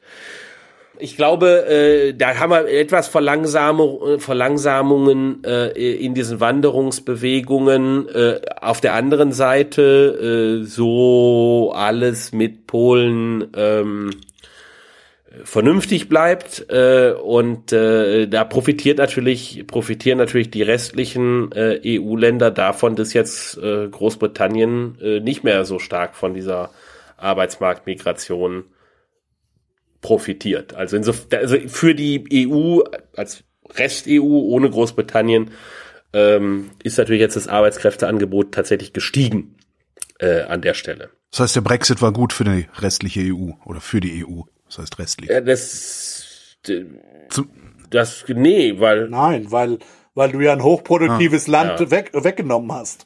Der Kuchen wurde damit kleiner, der für alle, also, wenn du da, wenn du so über, äh, Ja, aber, aber er wurde halt für die, für die Briten wurde der Kuchen stärker kleiner als für den Rest der EU. Das ist richtig. Okay. Klar, natürlich. Wenn du sagst, äh, wir werden einen dauerhaften Inflationsdruck sehen. In Amerika. Was heißt Amerika. das? Ich, rede jetzt, ich, ich dachte in der EU auch. Also das frage ich Christian. Da bin ich mir noch nicht so, da bin ich mir noch nicht so sicher. Ja, in der EU haben wir äh, haben wir eigentlich sehr sehr restriktive Fiskalregeln. Ähm, die sind jetzt für ein bisschen, für, für eine Zeit lang ähm, sind die äh, ausgesetzt gewesen, um äh, die ökonomischen Wirkungen der Pandemie zu bekämpfen. Und ähm, das ist absolut, absolut, absolut. Und sie sind auch im Kern überrestriktiv gewesen vorher. Äh, äh, weil sie, äh, wenn man sie eingehalten hätte, ähm, wenn alle sie so eingehalten hätten, wie Deutschland sie eingehalten hat, äh, dann hätten sie, da, hätte sie dazu, hätten sie dazu geführt, dass wir äh, dauerhaft, äh, äh, dass, das, dass das Angebot an Staatsschulden nicht wie in den USA mehr wächst als das äh, Bruttoinlandsprodukt, äh, auch nicht gleich wächst wie das Bruttoinlandsprodukt, sondern weniger wächst als das Bruttoinlandsprodukt. Und das produziert dauerhaft dann äh, einen negativen Inflationsdruck. Und äh, das hat auch schon beigetragen zu dem, zu der, äh, zum Unterschießen äh, des Inflationsziels für die EZB, obwohl die massiv äh, auf dem Gaspedal gestanden haben. Äh, und im Grunde genommen noch sind die Regeln jedenfalls so, äh, und ich sehe nicht, dass sie anders, dass sie substanziell anders würden, auch wenn wir darüber ein bisschen eine Diskussion jetzt in der vergangenen Woche hatten, ähm, seitens äh, des ESM. Äh, ich sehe nicht, dass sich, dass sich diese Regeln äh, substanziell ändern werden und von daher gehe ich davon aus, dass wir wieder in ein moderat restriktiveres äh, Fiskalregime zurückkommen werden, nicht in 2022, aber in 2023 und folgend. Was heißt das konkret? Was, was ist ein moderat restriktives? Heißt, heißt das, ich kriege mehr Zinsen auf dem Sparbuch oder noch weniger? Nee, Im Gegenteil. also, also okay, was wir, was wir, äh, also wenn wenn du viel Zinsen auf dem Sparbuch haben wolltest, dann solltest du dafür sein, dass äh, der Staat sich relativ stark verschuldet mhm. und gleichzeitig aber die Zentralbank äh, sehr äh, falkisch ist äh, und äh, die Inflation äh, deutlich bekämpft. Und das führt dann dazu, dass der reale Zins auf ähm, so liquide und sichere Anlageformen wie auf Staatsanleihen oder auch, oder auch Sparbücher dann tatsächlich auch äh, dann tatsächlich auch ansteigt. Ähm, so, was ich aber, was, wovon ich aber ausgehe, ist, dass wir, dass wir eher in eine, in eine Situation zurückkommen, äh, dass das Angebot an Staatsschulden äh, relativ zum Bruttoinlandsprodukt wieder sinken wird in der EU äh, ab 2023. Bei uns steht es in der Verfassung, äh, dass es sinken muss. Äh, der äh, Stabilitäts- und Wachstumspakt legt auch äh, Ähnliches äh, fest für äh, die europäischen äh, die europäischen Partnerländer ähm, und die werden sich darin daran auch äh, vielleicht mit der einen Ausnahme hier und der anderen Ausnahme da, aber im Kern wird, werden sich alle daran halten, außer man äh, gestaltet irgendwelche ähm, Ausnahmetatbestände. Ähm, wie wir sie haben in unserer Verfassung für finanzielle Transaktionen. Also wenn der, wenn der äh, Bund, ähm, äh, wenn der Bund irgendwie ein Unternehmen gründet, äh, was einfach am Markt aktiv ist äh, und dieses Unternehmen mit Eigenkapital ausstattet, dann kann er das Schulden finanzieren, ohne dass das auf den hm. ähm, auf die Schuldenbremse ange, ange, angerechnet wird. Und da kann man sich jetzt alle möglichen Ausnahmetatbestände äh, konstruieren und diese Ausnahmetatbestände sind momentan auch nicht äh, äh, die gleichen in der deutschen Schuldenbremse. Da sind die Ausnahmetatbestände großzügiger äh, und dem Stabilitäts- und Wachstumspakt, der für alle europäischen Länder einschließlich der Bundesrepublik äh, gilt. Also bestimmte finanzielle Transaktionen kann man in der Bundesrepublik machen ähm, äh, und damit die Schuldenbremse, äh, die, die Regelung der Schuldenbremse ausnutzen mhm. und dann zu Mehrverschuldung kommen. Aber dann greift irgendwann äh, die europäische Regelung, die sagt, diese Ausnahmeregelung, die gilt vielleicht bei euch nach, für eure heimischen Regelungen, die schärfer sind. Aber jetzt seid ihr an der, an der Grenze angelangt. Also ein 3% äh, Ding, ne? Ist das? das ist schärfer. Das ist schärfer, 0,5, so. ja. Wusste ich auch nicht. Muss ich auch lernen äh, vor kurzem. Es ist äh, tatsächlich schlimmer als gedacht. Die, das heißt, da ist gar nicht mehr viel Spielraum. Auch, dass ich meine, das, das sehen wir ja jetzt gerade in der Ampeldiskussion, äh, dass die durchaus, äh, wenn, wenn du um die Schuldenbremse rumkommst, dann hast du weiterhin diese EU-Regelungen. Das ist äh, dazwischen, weil die wirklich anders gestrickt sind, dazwischen äh, durchzukommen, das wird nicht einfach. Ja, also ist ein bisschen, da ist ein bisschen Spielraum und dann äh, ist äh, sozusagen diese 0,5 Prozent, die zählen äh, de facto nur, wenn du über 60 Prozent Verschuldung bist. Äh, und wenn du da so um drum herum bist, dann guckt keiner. Ja, ähm, da passiert nichts, weil alle anderen sind, sind völlig jenseits. Sag mal, wo, wo wir gerade bei Zentralbanken sind, ne? Warum ist hier die Tage in Deutschland, also die Tage eigentlich die nackte Panik ausgebrochen, nur weil der Bundesbankchef keinen Bock mehr hat? Ist Jens Weidmann ja. irgendwie sowas wie, es ist, die ich hier vorhin genannt habe. Es geht um Reputation. Ja. Und ähm, wenn derjenige, äh, wo man am ehesten geglaubt hätte, sagt, dass er sagt, komm, mir ist scheißegal, ob Italien pleite geht und äh, da 30 Millionen Arbeitslose sind, äh, ich bekämpfe nur Inflation. Ganz so äh, falkisch ist er nicht, aber ja, äh, aber so sozusagen ähm, jemand, der, der wirklich, dem man glaubt, ach, dem ist das Leid der Menschen egal, Hauptsache die Inflation ist niedrig. Ja. Und so einen willst du haben als Zentralbanker. Ja? Okay. Ähm, das heißt, es könnte sein, dass jetzt ein netter Mensch Bundesbankchef wird und das ist ökonomisch nicht sinnvoll. Ja, du willst, Empathie, du willst halt, Empathie du, ist ökonomisch. Du willst, ne, du willst halt jemanden haben, du willst halt jemanden haben, ähm, dem du abnimmst, so wie ich das vorhin gesagt habe, ja. dass er morgen die Inflation hart bekämpfen wird. Ja. Und dann braucht er heute schon die Inflation gar nicht hart bekämpfen. Ja, also du möchtest, das ist so ein bisschen äh, äh, kalte Kriegsabschreckungslogik, ja. äh, wenn du so möchtest. Äh, du hast einen Zentralbankpräsidenten, äh, der äh, jederzeit bereit wäre, ganz viele Leute in die Arbeitslosigkeit zu schicken, damit du die den nie ja. einsetzen brauchst. Ja, ja, ja, das, die Drohung muss glaubhaft sein. Ja, genau. Ja, die Drohung muss glaubhaft sein. Und der, der Witz ist halt, das ist genau der Grund, warum man diese Zentralbanker sozusagen aus dem politischen Tagesgeschäft rausgenommen hat über die Jahre, also die Zentralbank unabhängig gemacht wird, ihnen aber gleichzeitig nur eine sehr begrenzte Macht gegeben hat. Denn natürlich will man das nicht unbedingt mit den Massenarbeitslosigkeiten. Dann aber dafür ist jemand eben anders zuständig, nämlich der, die gewählten Politiker, also dann die Fiskalpolitik. Ja, das ist, das ist eben der Witz. Da sitzt die eigentliche Macht, die kann dann entscheiden, wie sie dieses, wie man dieses Leid verteilen will und wer das dann trägt. Ja, aber es ist, der Zentralbanker muss für seinen Bereich eben glaubwürdig sein, dass er im Zweifel bereit ist, dieses Leid hinzuzufügen, so dass er es eben gar nicht einsetzen äh, können muss. Und, und das, und das ist eben der Witz der Konstruktion zwischen sozusagen äh, Fiskalpolitik auf dem Parlament, die eindeutig mehr Macht haben, ja, und äh, und diesem und diesen Zentralbankern, die möglicherweise grausam sein sein können sollen, aber eben trotzdem relativ beschränkte Macht haben, was genau der Grund ist, warum, wenn sich Zentralbanker immer mehr äh, sozusagen Macht und äh, Politikfelder erschließen, äh, Ökonomen traditionell mhm, dann eben. Ja, hatten wir von ein paar Sendungen mal. Ne? Aber wer, äh, genau. wie viel, wie viel hat denn die Bundesbank im Vergleich zur EZB überhaupt zu sagen? Ist das nicht wenig, wenig? Das ist doch, ist das nicht so ein bisschen so, so, so ein bisschen Folklore, die da gerade passiert? Ja, da ist viel Nostalgie und Folklore dabei, ganz genau. Muss man auch sagen. Es ist ja nicht so, dass der Herr Weidmann jetzt irgendwas hätte verhindern können. Äh, und ich meine, subjektiv kann ich ihn schon verstehen. Ich meine, der ist, äh, er war jetzt da zehn Jahre dabei.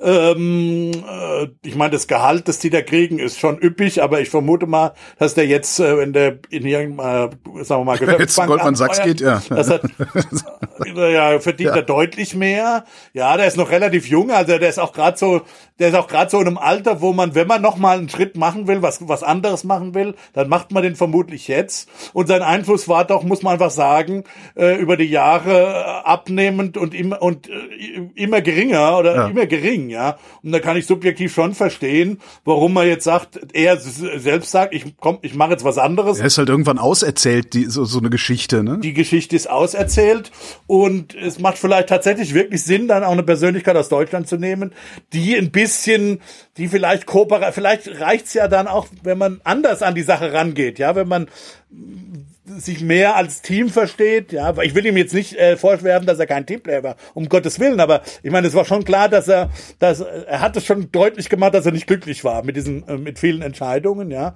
und äh, äh, vielleicht ist es auch einfach an der Zeit dann. Äh, wie gesagt, das ist ein Risiko. Ich will das gar nicht bestreiten, aber gegeben, wie die, wie der EZB-Rat nun mal zusammengesetzt ist, deutlich mit deutlich mehr Tauben als mit geldpolitischen Falken, ähm, äh, eben durch die, eine gewisse Tradition auch von, sagen wir mal, südeuropäischen äh, Ländern und äh, geldpolitischen Traditionen dort. Ähm, ähm, das, das ist nun mal so, das müssen wir akzeptieren. Äh, das haben wir damals akzeptiert, als, als wir die in die, in die, in die Währungsunion reingegangen sind.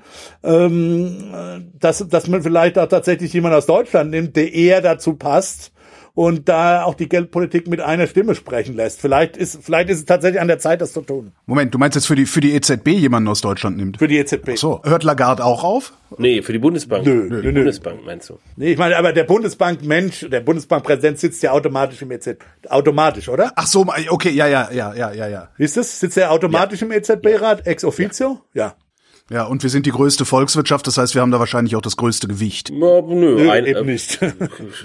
ein, ein, ein, ja, ein, eine, Stimme. One man, one vote. One woman, one vote. Ja. Ja, also äh, das Einzige, was, was wir als äh, Privileg haben, ist relativ zu den kleinen Zentralbanken, äh, ist, äh, dass äh, äh, wir immer im, äh, im Rat sind.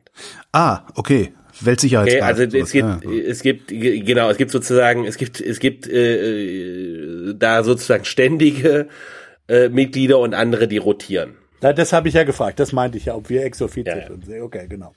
Eigentlich hatte ich mir ja gewünscht, dass wir mal ein bisschen mehr über Wissenschaft reden, so über Forschung.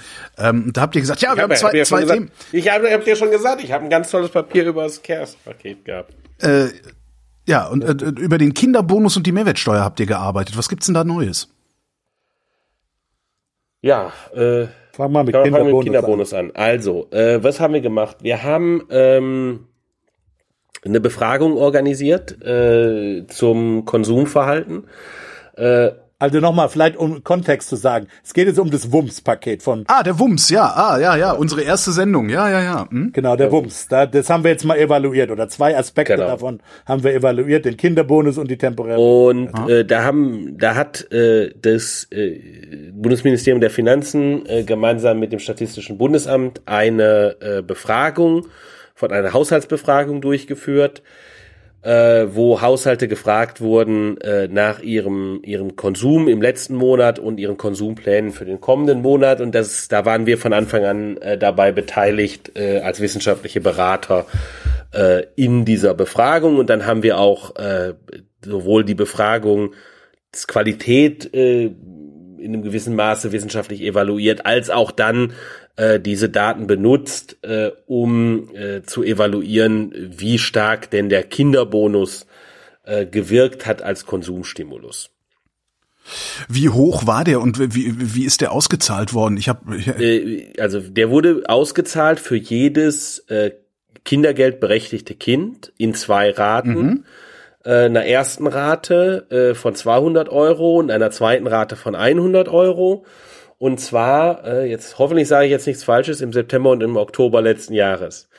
Ja, ja. Okay. September, Oktober, ja. Und ähm, Erst 200. ja, 200 dann 100.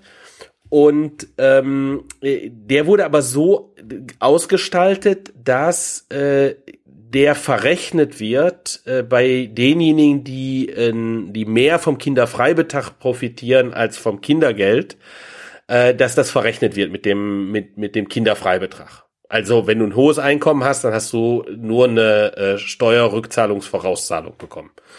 Ähm, Das betrifft aber nicht so viele Leute. Das sind ungefähr äh, so die Top 10 Prozent der, der betroffenen Familieneinkommen, äh, für die das äh, tatsächlich vollständig äh, nur eine Vorauszahlung äh, der Steuerrückzahlung war.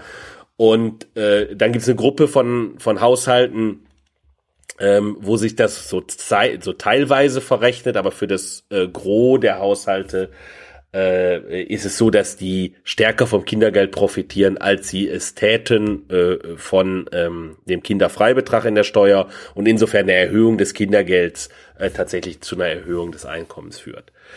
Genau, September, mhm. Oktober äh, die Auszahlung äh, und dann hatten wir äh, diese Befragung, äh, die lief ab August ähm, äh, bis Dezember. Und äh, die fragt die Haushalte dann, äh, wie viel äh, haben sie im letzten Monat ausgegeben für Konsum, wie viel geben sie im nächsten Monat aus. Äh, eine Reihe von äh, anderen Dingen wird abgefragt. Insbesondere äh, haben wir auch äh, in dem in der Umfrage gehabt äh, ein paar Fragen zu zur Vermögenssituation. Und dann natürlich auch äh, die Frage nach der Zahl der Kinder der Haushalte äh, und äh, ob der Haushalt davon ausgeht, dass er von dem Kinderbonus profitiert äh, oder ob äh, er davon ausgeht, dass er den wieder zurückzahlen muss ähm, äh, wegen dieser Steuervorauszahlungsgeschichte. Äh, Sozusagen, das sind die Rahmenbedingungen äh, und äh, dann haben wir versucht, das, äh, das zu evaluieren, indem wir uns angucken, äh, wie verändert denn äh, der Haushalt äh, seine äh, sein Kon also den, den relativen Konsum zwischen dem, was er im letzten Monat angibt äh, zu konsumieren und äh, dem, was er wovon er ausgeht, was er im nächsten Monat äh, konsumieren will, um die Monate herum, ähm, äh, wo dieser Kinderbonus gezahlt wird. Und wenn du dir aber anguckst, in welchen Monaten wird der denn gezahlt? September, Oktober. Dann kommen wir natürlich auch sofort, äh, eigentlich werden klar die Schwierigkeiten, die wir hatten äh, in, der, in der Analyse der Daten, nämlich im September ist noch Urlaub in Bayern und in Baden-Württemberg. Ah. Äh, und wenn wir fragen, wenn wir die Leute sozusagen fragen, äh, den Vergleich fragen zwischen, wie viel gehen Sie denn davon aus, wenn wir Sie im, im August fragen, wie viel gehen Sie denn davon aus, dass Sie im September äh, ausgeben werden? Ähm, und äh, vergleichen das mit, wie viel geben sie denn im Juli aus? Und dann stellst du fest, in anderen Bundesländern sind noch Sommerferien im Juli. Ja. ja. Äh, also, also sozusagen für die, für die wissenschaftliche Analyse ist das irgendwie wirklich total schlecht geplant gewesen, äh, das in der zweiten Jahreshälfte auszuzahlen. Es wäre so viel besser gewesen, das in der ersten Jahreshälfte auszuzahlen. Ja, aber da war nur noch kein Politik, da, Politik hört nicht auf die Wissenschaft, weißt du doch. es, es, es, lag, es lag halt einfach ne, in der Luft, es dann zu machen und ja. nicht vor Corona oder deutlich danach. Danach, ja. Aber das war so ein bisschen die Schwierigkeit. Nichtsdestotrotz, wir wussten halt, haben wir auch Angaben darüber in der Umfrage, wo die Leute wohnen und können dann so ein bisschen rausrechnen, äh, ist es ein Bundesland, wo dann noch substanziell Ferien sind oder nicht. Das schränkt so ein bisschen die Daten ein. Das war sehr schade. Äh, was dann dazu beiträgt, dass wir eine substanzielle Schätzunsicherheit haben. Da ist einfach viel Rauschen auch in den Daten, ähm, was die Sache ein bisschen schwierig macht. Was wir aber finden ist, äh, dass äh, die Leute äh, dass manche Leute einen substanziellen Teil äh, dieses Kinderbonus äh, tatsächlich relativ schnell äh, ausgeben. Und zwar genau die Leute, von denen man auch äh, von vornherein es vermuten würde, von denen man aus, aus der Theorie heraus, wenn wir es ein bisschen hoch formulieren, ähm, äh, erwarten würde, dass sie es ausgeben. Also die, die am Monatsende sowieso nichts mehr über haben. Äh, genau, diejenigen, die äh, die wenig Vermögen haben äh, und wenig liquides Vermögen, die wenig liquides Vermögen haben, ja genau, das ist wichtig, äh, und die auch gleichzeitig angeben, es ist auch ein echter Transfer für sie. Ja, äh, diejenigen, die wenig liquides Vermögen haben, aber sagen, übrigens nächstes Jahr im Januar muss ich das Zeugs wieder zurückgeben. Ähm, die, äh, die geben das Geld äh, wenig überraschenderweise nicht aus und diejenigen, die äh, substanzielles liquides Vermögen haben, wobei wir den Cut bei 7.500 Euro gesetzt haben, ähm, die geben auch nix aus davon. Diejenigen, die, äh, also diese Gruppe, die wir identifiziert haben, die substanziell was ausgibt, die gibt äh, bis Jahresende etwa 200 Euro von den von den pro 300 Euro, die sie bekommen, aus. Äh, das ist ungefähr ein Drittel äh, der Leute, die die das Geld bekommen. Darf ich daraus ableiten, dass es eine gute Idee für den Binnenkonsum wäre, Hartz IV um 50er zu erhöhen? Ähm, Ja, wenn du nur Oder ist das sowieso eine gute wenn Idee? du nur Konsum stimulieren willst, ja, aber die Frage ist halt dann, wir haben ja genau diese Phänomene schon angesprochen. Du kriegst halt, äh, wenn du, wenn du halt keinen negativen Arbeitsangebotseffekt hättest, ja, bei 50, weiß ich, bei 50 Euro wäre der möglicherweise klar. Also der, der, das ist der eine Effekt, die eine Kosten sind möglicherweise negative Arbeitsangebotseffekte, über die haben wir ja in den USA gesprochen, ja. Ich, ich, ich war für die, die ganzen Transferzahlungen äh, Zahlungen auf jeden Fall, weil, weil es den Leuten eben wirklich ge geholfen hat, äh, durch Corona zu kommen. Aber äh, äh, es hat eben dazu geführt, dass wir äh, vermutlich durch eben auch Permanenzeffekte, Hysterese-Effekte, wie man es in der Fachsprache nennt, äh, dauerhaft reduziertes Arbeitsangebot haben. Und das ist halt die Kosten. Und dann, und dann kommt natürlich der, die normalen Kosten hinzu. Es muss ja finanziert werden. Und wenn du Hartz IV also erhöhst, müssen, müssen halt im Zweifel Steuern erhöht werden, die halt wieder ihre eigenen schlechten Wirkungen haben. Also insofern gibt es da immer Abwirkungen zu machen. Aber wenn du jetzt, sagen wir mal, nur darum, darauf zielst, einfach den Binnenkonsum zu erhöhen, ist das eine fantastische Idee. Ja, klar.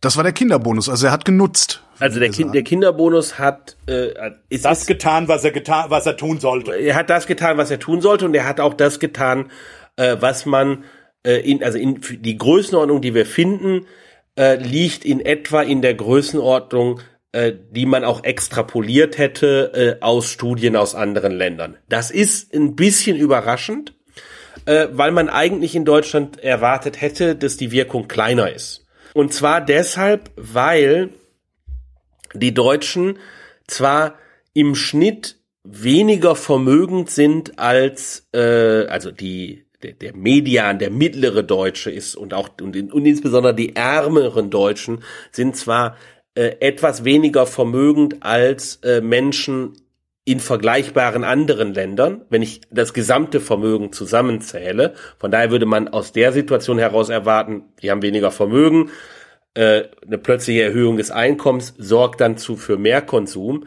Aber das Vermögen, was sie halten, das halten sie sehr liquide, die Deutschen. Die halten halt das Geld, die, der Mediandeutsche Sparbuch, hält das Geld halt auf dem Sparbuch. Ja, und nicht in Form von, und nicht in, und nicht in Form von, und nicht in Form von Steinen. So, der, der, der äh, Medianhaushalt in den USA oder äh, auch in Südeuropa, Italien. der hält das halt alles in Form von Steinen. Äh, und ähm, und Du meinst Immobilien, Immobilien. ja. ja. Ja. Und Betongold. Er wollte witzig sein. bin ich nie. Äh, und jedenfalls, jedenfalls, äh, wenn die Leute das, das ihr Vermögen in illiquider Form halten, dann ist es so für solche kurzfristigen, äh, für so einen kurzfristigen Konsumstimulus, als ob sie überhaupt kein Vermögen haben. Sie sind, sie sind sozusagen reiche Arme. Ja. Und äh, die hast du in Deutschland eben kaum. Und von daher hätte man vielleicht erwartet, dass der Effekt in Deutschland noch ein bisschen kleiner ist, als er in anderen Ländern äh, ist. Aber so die typische Schätzung für äh, so einen kurzfristigen äh, Stimulus äh, in, in anderen Ländern ist, dass Pi mal Daumen ein Drittel innerhalb eines Quartals ausgegeben wird äh, über alle Haushalte hinweg. Und das ist genau auch die Zahl, äh, die wir in der Umfrage finden. Äh, ein Drittel wird aus. Ich dachte, dachte, wir haben zwei Drittel. Ne, Wir, ne, wir, wir finden, wir finden, dass diejenigen, die, ähm, die das Geld ausgeben, die liquiditätsbeschränkt sind und so. für die es ein echter Transfer ist, die sind, die geben zwei Drittel aus. Das ist aber ungefähr ja, die ja. Hälfte der Bevölkerung. Ja, Also klar, die anderen genau. geben fast Ein gar nichts aus. Ist ja. insgesamt ein Drittel des Transfers, der sofort ausgegeben wird. Genau. Genau. Ja. Ja, und das ist ungefähr die Größenordnung, die man, äh, die man auch in anderen Ländern findet. Was folgt daraus? Ja, daraus, daraus folgt, dass, äh, äh, dass das ein, ein ganz ordentliches, äh, eine ganz ordentliche Maßnahme äh, zur Konsumstimulierung äh, war. Und es war natürlich auch ein Transfer äh, an Familien.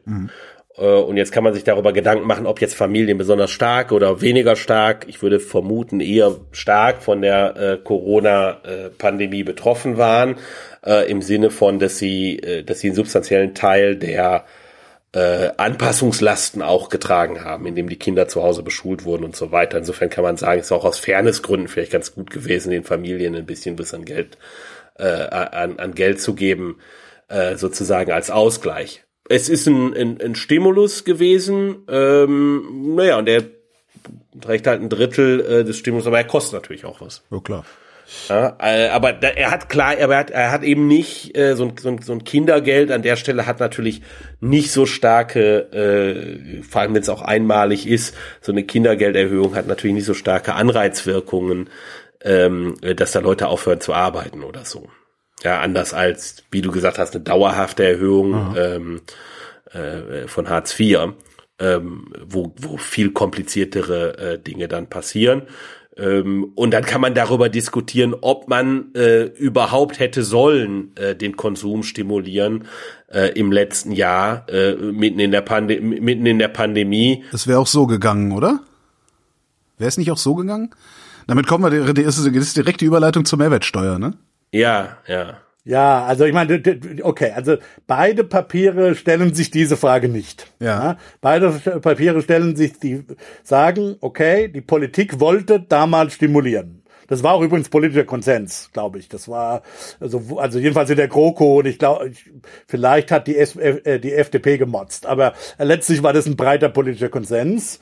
Ähm, das ist eine viel schwierigere Frage, auf die ich letztlich keine Antwort habe, immer noch nicht da bräuchte man ein relativ komplexes Modell, um das wirklich sozusagen zu diskutieren, was die optimale Politik war. Da musst du ein, da brauchst du ein pandemisches Modul in deinem Modell, musst du genau gucken, wie ist eigentlich die Transmission von von von äh, äh, Konsum äh, und welche Art von Konsum dann möglicherweise in die Pandemie rein. Äh, wäre es besser gewesen, das zu einem was ist, wäre die Alternative gewesen? Wäre es besser jetzt zu stimulieren, also äh, oder oder später, vielleicht im, im, im Mai diesen Jahres, wo wir alle eine Impfung hatten. Also das ist sehr das das ist ein ganz schwieriges Modell, äh, das man da bauen müsste, mit viel Unsicherheit. Diese Frage, glaube ich, ähm, also diese Frage haben wir in beiden Papieren äh, einfach äh, umgangen. ja? Aus dem Grund, wie gesagt, weil es politisch einfach gewollt ja. war. Also es hätte nichts in der Welt hätten Ökonomen oder sonst irgendjemand tun können, ähm, äh, ähm, um Olaf Scholz oder aber auch die ganze Koalition äh, zu überreden, nichts zu tun. Na, aber ja. der nächste Olaf Scholz, also die nächste Pandemie wird kommen, der nächste Olaf Scholz wird kommen, der nächste Wumms wird gemacht werden wollen. Ähm, Wäre es da nicht sinnvoll? Das ist eine offene Forschungsfrage. Die, die Frage haben wir, glaube ich, oder? Ist doch fair zu sagen, Christian. Die Frage haben wir bisher als Community, als Wissenschaft noch nicht beantwortet. Was ist eigentlich der optimale Stimulus äh, ähm, oder der optimale Zeitpunkt und so. Also es gibt es gibt ein paar Papiere dazu, die sich mit der Frage beschäftigen. Aber sehr rudimentär. Ähm, und es ist, glaube ich, eine extrem schwierig zu beantwortende Frage. Frage, ja. Äh, weil wir also nicht nur nicht als Ökonomen, sondern als Menschheit äh, einfach viel zu wenig darüber wissen, wie der Zusammenhang ist zwischen wirtschaftlicher Aktivität und äh, Infektionsgeschehen. Also sozusagen, wir wissen, dass es einen Zusammenhang gibt und wir wissen, dass wenn das Infektionsgeschehen steigt, die, die Leute ihre wirtschaftliche Aktivität einschränken. Erstens, weil sie krank werden. Zweitens, äh, weil sie Kontakte reduzieren wollen. Äh, aber wir wissen nicht, äh, wie effektiv dieses Kontakte reduzieren denn tatsächlich ist, um äh, die Ausbreitung oder die, Ver die Verbreitung von so einem Virus einzuschränken.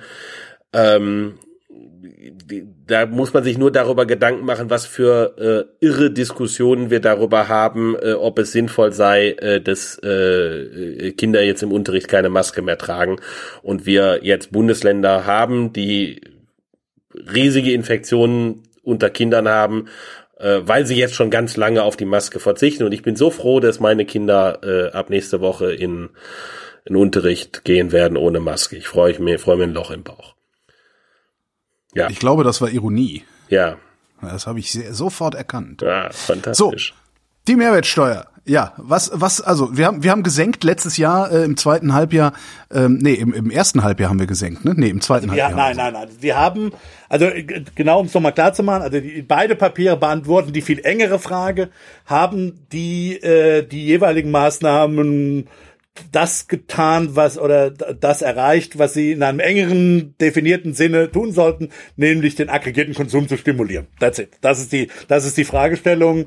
Und äh, Entschuldigung an die Hörer, aber weiter sind wir als wissenschaftliche Gemeinschaft noch nicht gekommen. Es ist schwer, schwer genug, ehrlich gesagt, auch allein diese Frage zu beantworten. Ich will auch gleich, will auch gleich erklären, warum. Also nochmal kurz zur Erinnerung, was wurde gemacht? Es wurde Anfang Juni 2020 wurde eben dieses WUMS-Paket festgelegt oder angekündigt Und äh, es wurde gesagt, dass zum 1. Juli 2020 die Mehrwertsteuer, äh, der, der reguläre äh, Mehrwertsteuersatz von 19 auf 16, also um drei Prozentpunkte äh, gesenkt wird und der, äh, der spezielle Steuersatz von 7 auf 5, also um zwei Prozentpunkte. Das wurde, das wurde äh, angekündigt. Äh, äh, und das Gesetz wurde dann Ende Juni beschlossen und äh, trat dann, wie gesagt, zum 1. Juli in Kraft. Und es wurde gleichzeitig gesagt, äh, und auch relativ, würde ich sagen, im Nachhinein politisch glaubwürdig, äh, dass es auf, auf jeden Fall zu einer Wiedererhöhung kommen wird zum 31.12.2020. Ja?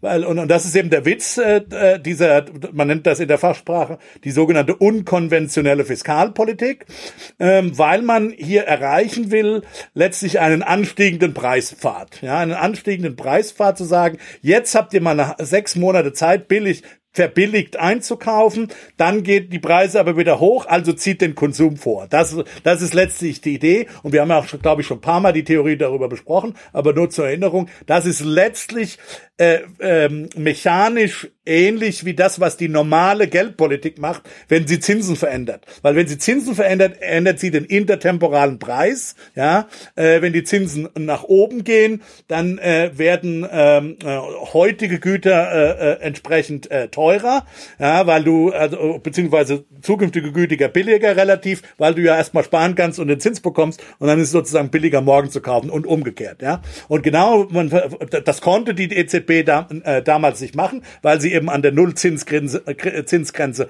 schon fest äh, äh.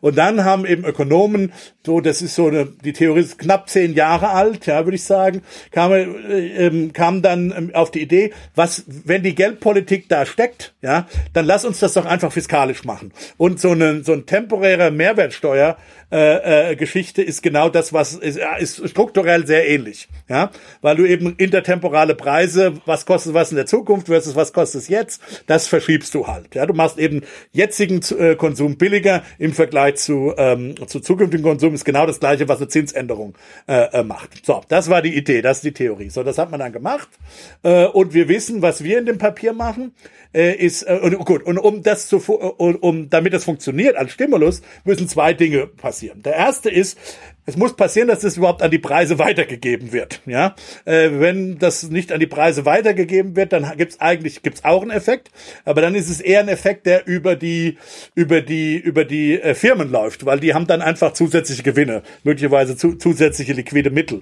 Ja, ähm, ähm, aber äh, aber mehr nicht. Dann ist es eher unwahrscheinlich, dass das sozusagen direkt über den Konsum geht. Dann kann sein, dass die Firmen das sparen oder investieren, wer weiß. Aber also wenn es bei den Haushalten ankommt, wenn es über die Haushalte laufen sollen, müssen diese Preise, diese Preissenkungen tatsächlich auch weitergegeben werden. Und da sehen wir, äh, das haben wir nicht untersucht äh, in unserer, in unserer Studie, aber die Literatur, das ist jetzt schon auch länger auf dem Markt, da gibt's relativ starke Anzeichen, dass diese Preis, diese Mehrwertsteuersenkung auch ganz stark weitergegeben wurde. Nicht perfekt, aber so um zwei Prozent äh, äh, alles in allem äh, geht die Literatur inzwischen äh, davon aus. Also die erste Voraussetzung ist schon mal gegeben. Also wir hatten diese Preissenkung und äh, jetzt ist eben so, ähm, äh, und, und, und die Frage, die wir uns in dem Papier stellen, ist eben, hat das dann den zweiten Schritt gemacht, nämlich hat es tatsächlich den Konsum stimuliert. Ja?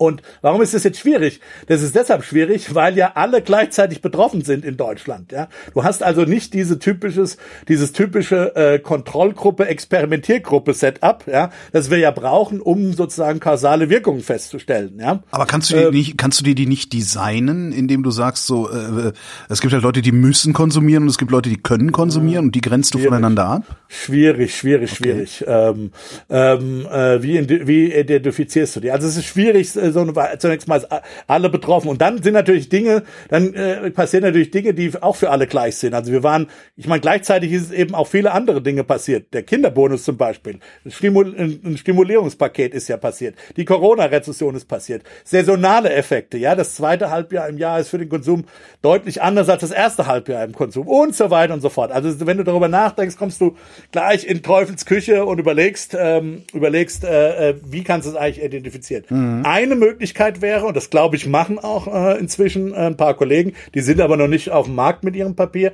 die vergleichen andere Länder. Ja, also Do Deutschland mit, glaube ich, den Niederlanden oder so, ja, wo es eben diese, und dann die Grenzgebiete vor allen Dingen, wo es eben dann nicht, äh, wo es dann eben in dem anderen Land diese Mehrwertsteuer nicht, äh, Senkung nicht gegeben hat. Das ist eine Möglichkeit. Wir machen es anders.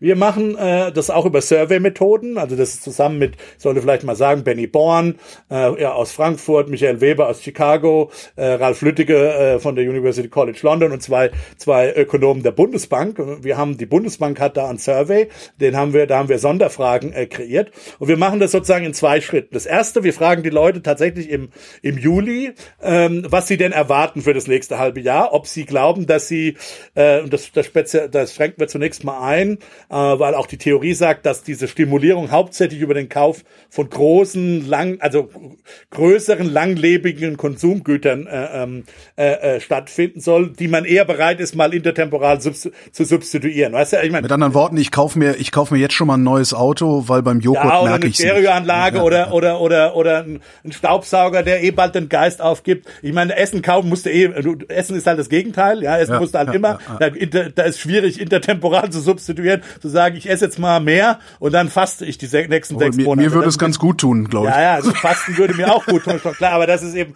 äh, aus theoretischen Gründen weniger zu erwarten. Also haben wir uns da auf die auf die langlebigen Konsum, Konsumgüter haben die Leute eben gefragt, okay, so was was erwartet ihr, äh, was erwartet ihr, was denkt ihr, werdet ihr tun? Also wir haben sozusagen eine ex ante eine ex ante Identifikation gemacht und äh, und gleichzeitig das das zweite haben wir dann gefragt, ähm, was sie denn über diesen über diese Mehrwertsteuer eigentlich wissen, ja? Und äh, es ist tatsächlich so, dass zwei, ungefähr zwei Drittel war bekannt, dass es nach unten und dann wieder nach oben geht. Aber und ein Drittel, bisschen mehr als ein Drittel, nee, 60, 40 war das Verhältnis. 40 wussten nicht, dass es wieder nach oben geht. Ja? Mhm. Also die, die, haben, die haben vermutlich vermutet, dass es eine dauerhaften, dauerhafte Senkung der, mal, der, der, der Mehrwertsteuer war. Habt ihr da zufälligerweise auch mal qualitativ nochmal nachguckt, was mit diesen Leuten nicht stimmt, mit diesen 40 Prozent? Also ich meine, das, das, das hat doch, das, das muss, ich, ich denke halt immer, ich denke immer, das muss doch jeder mitgekriegt haben. ist so ein bisschen wie jetzt gerade bei dieser Impfdiskussion, wo ich auch mal denke, Leute, ja. ihr müsst das doch eigentlich alle mitgekriegt ist haben. Das jeder, steht doch überall. Ist doch nicht äh, jeder, ist nicht jeder so tuned in äh, tatsächlich. Das ist echt echt ähm, faszinierend. Ähm, ja, gut, also ich Holger, mein, Holger das, das, das Gegenteil ist der Fall. Die hatten ja das Problem des relativ zu ihren Erwartungen, als sie es designt haben, waren die Deutschen so gut informiert. Vielleicht erzählst du darüber genau. gleich auch noch, Rüdiger.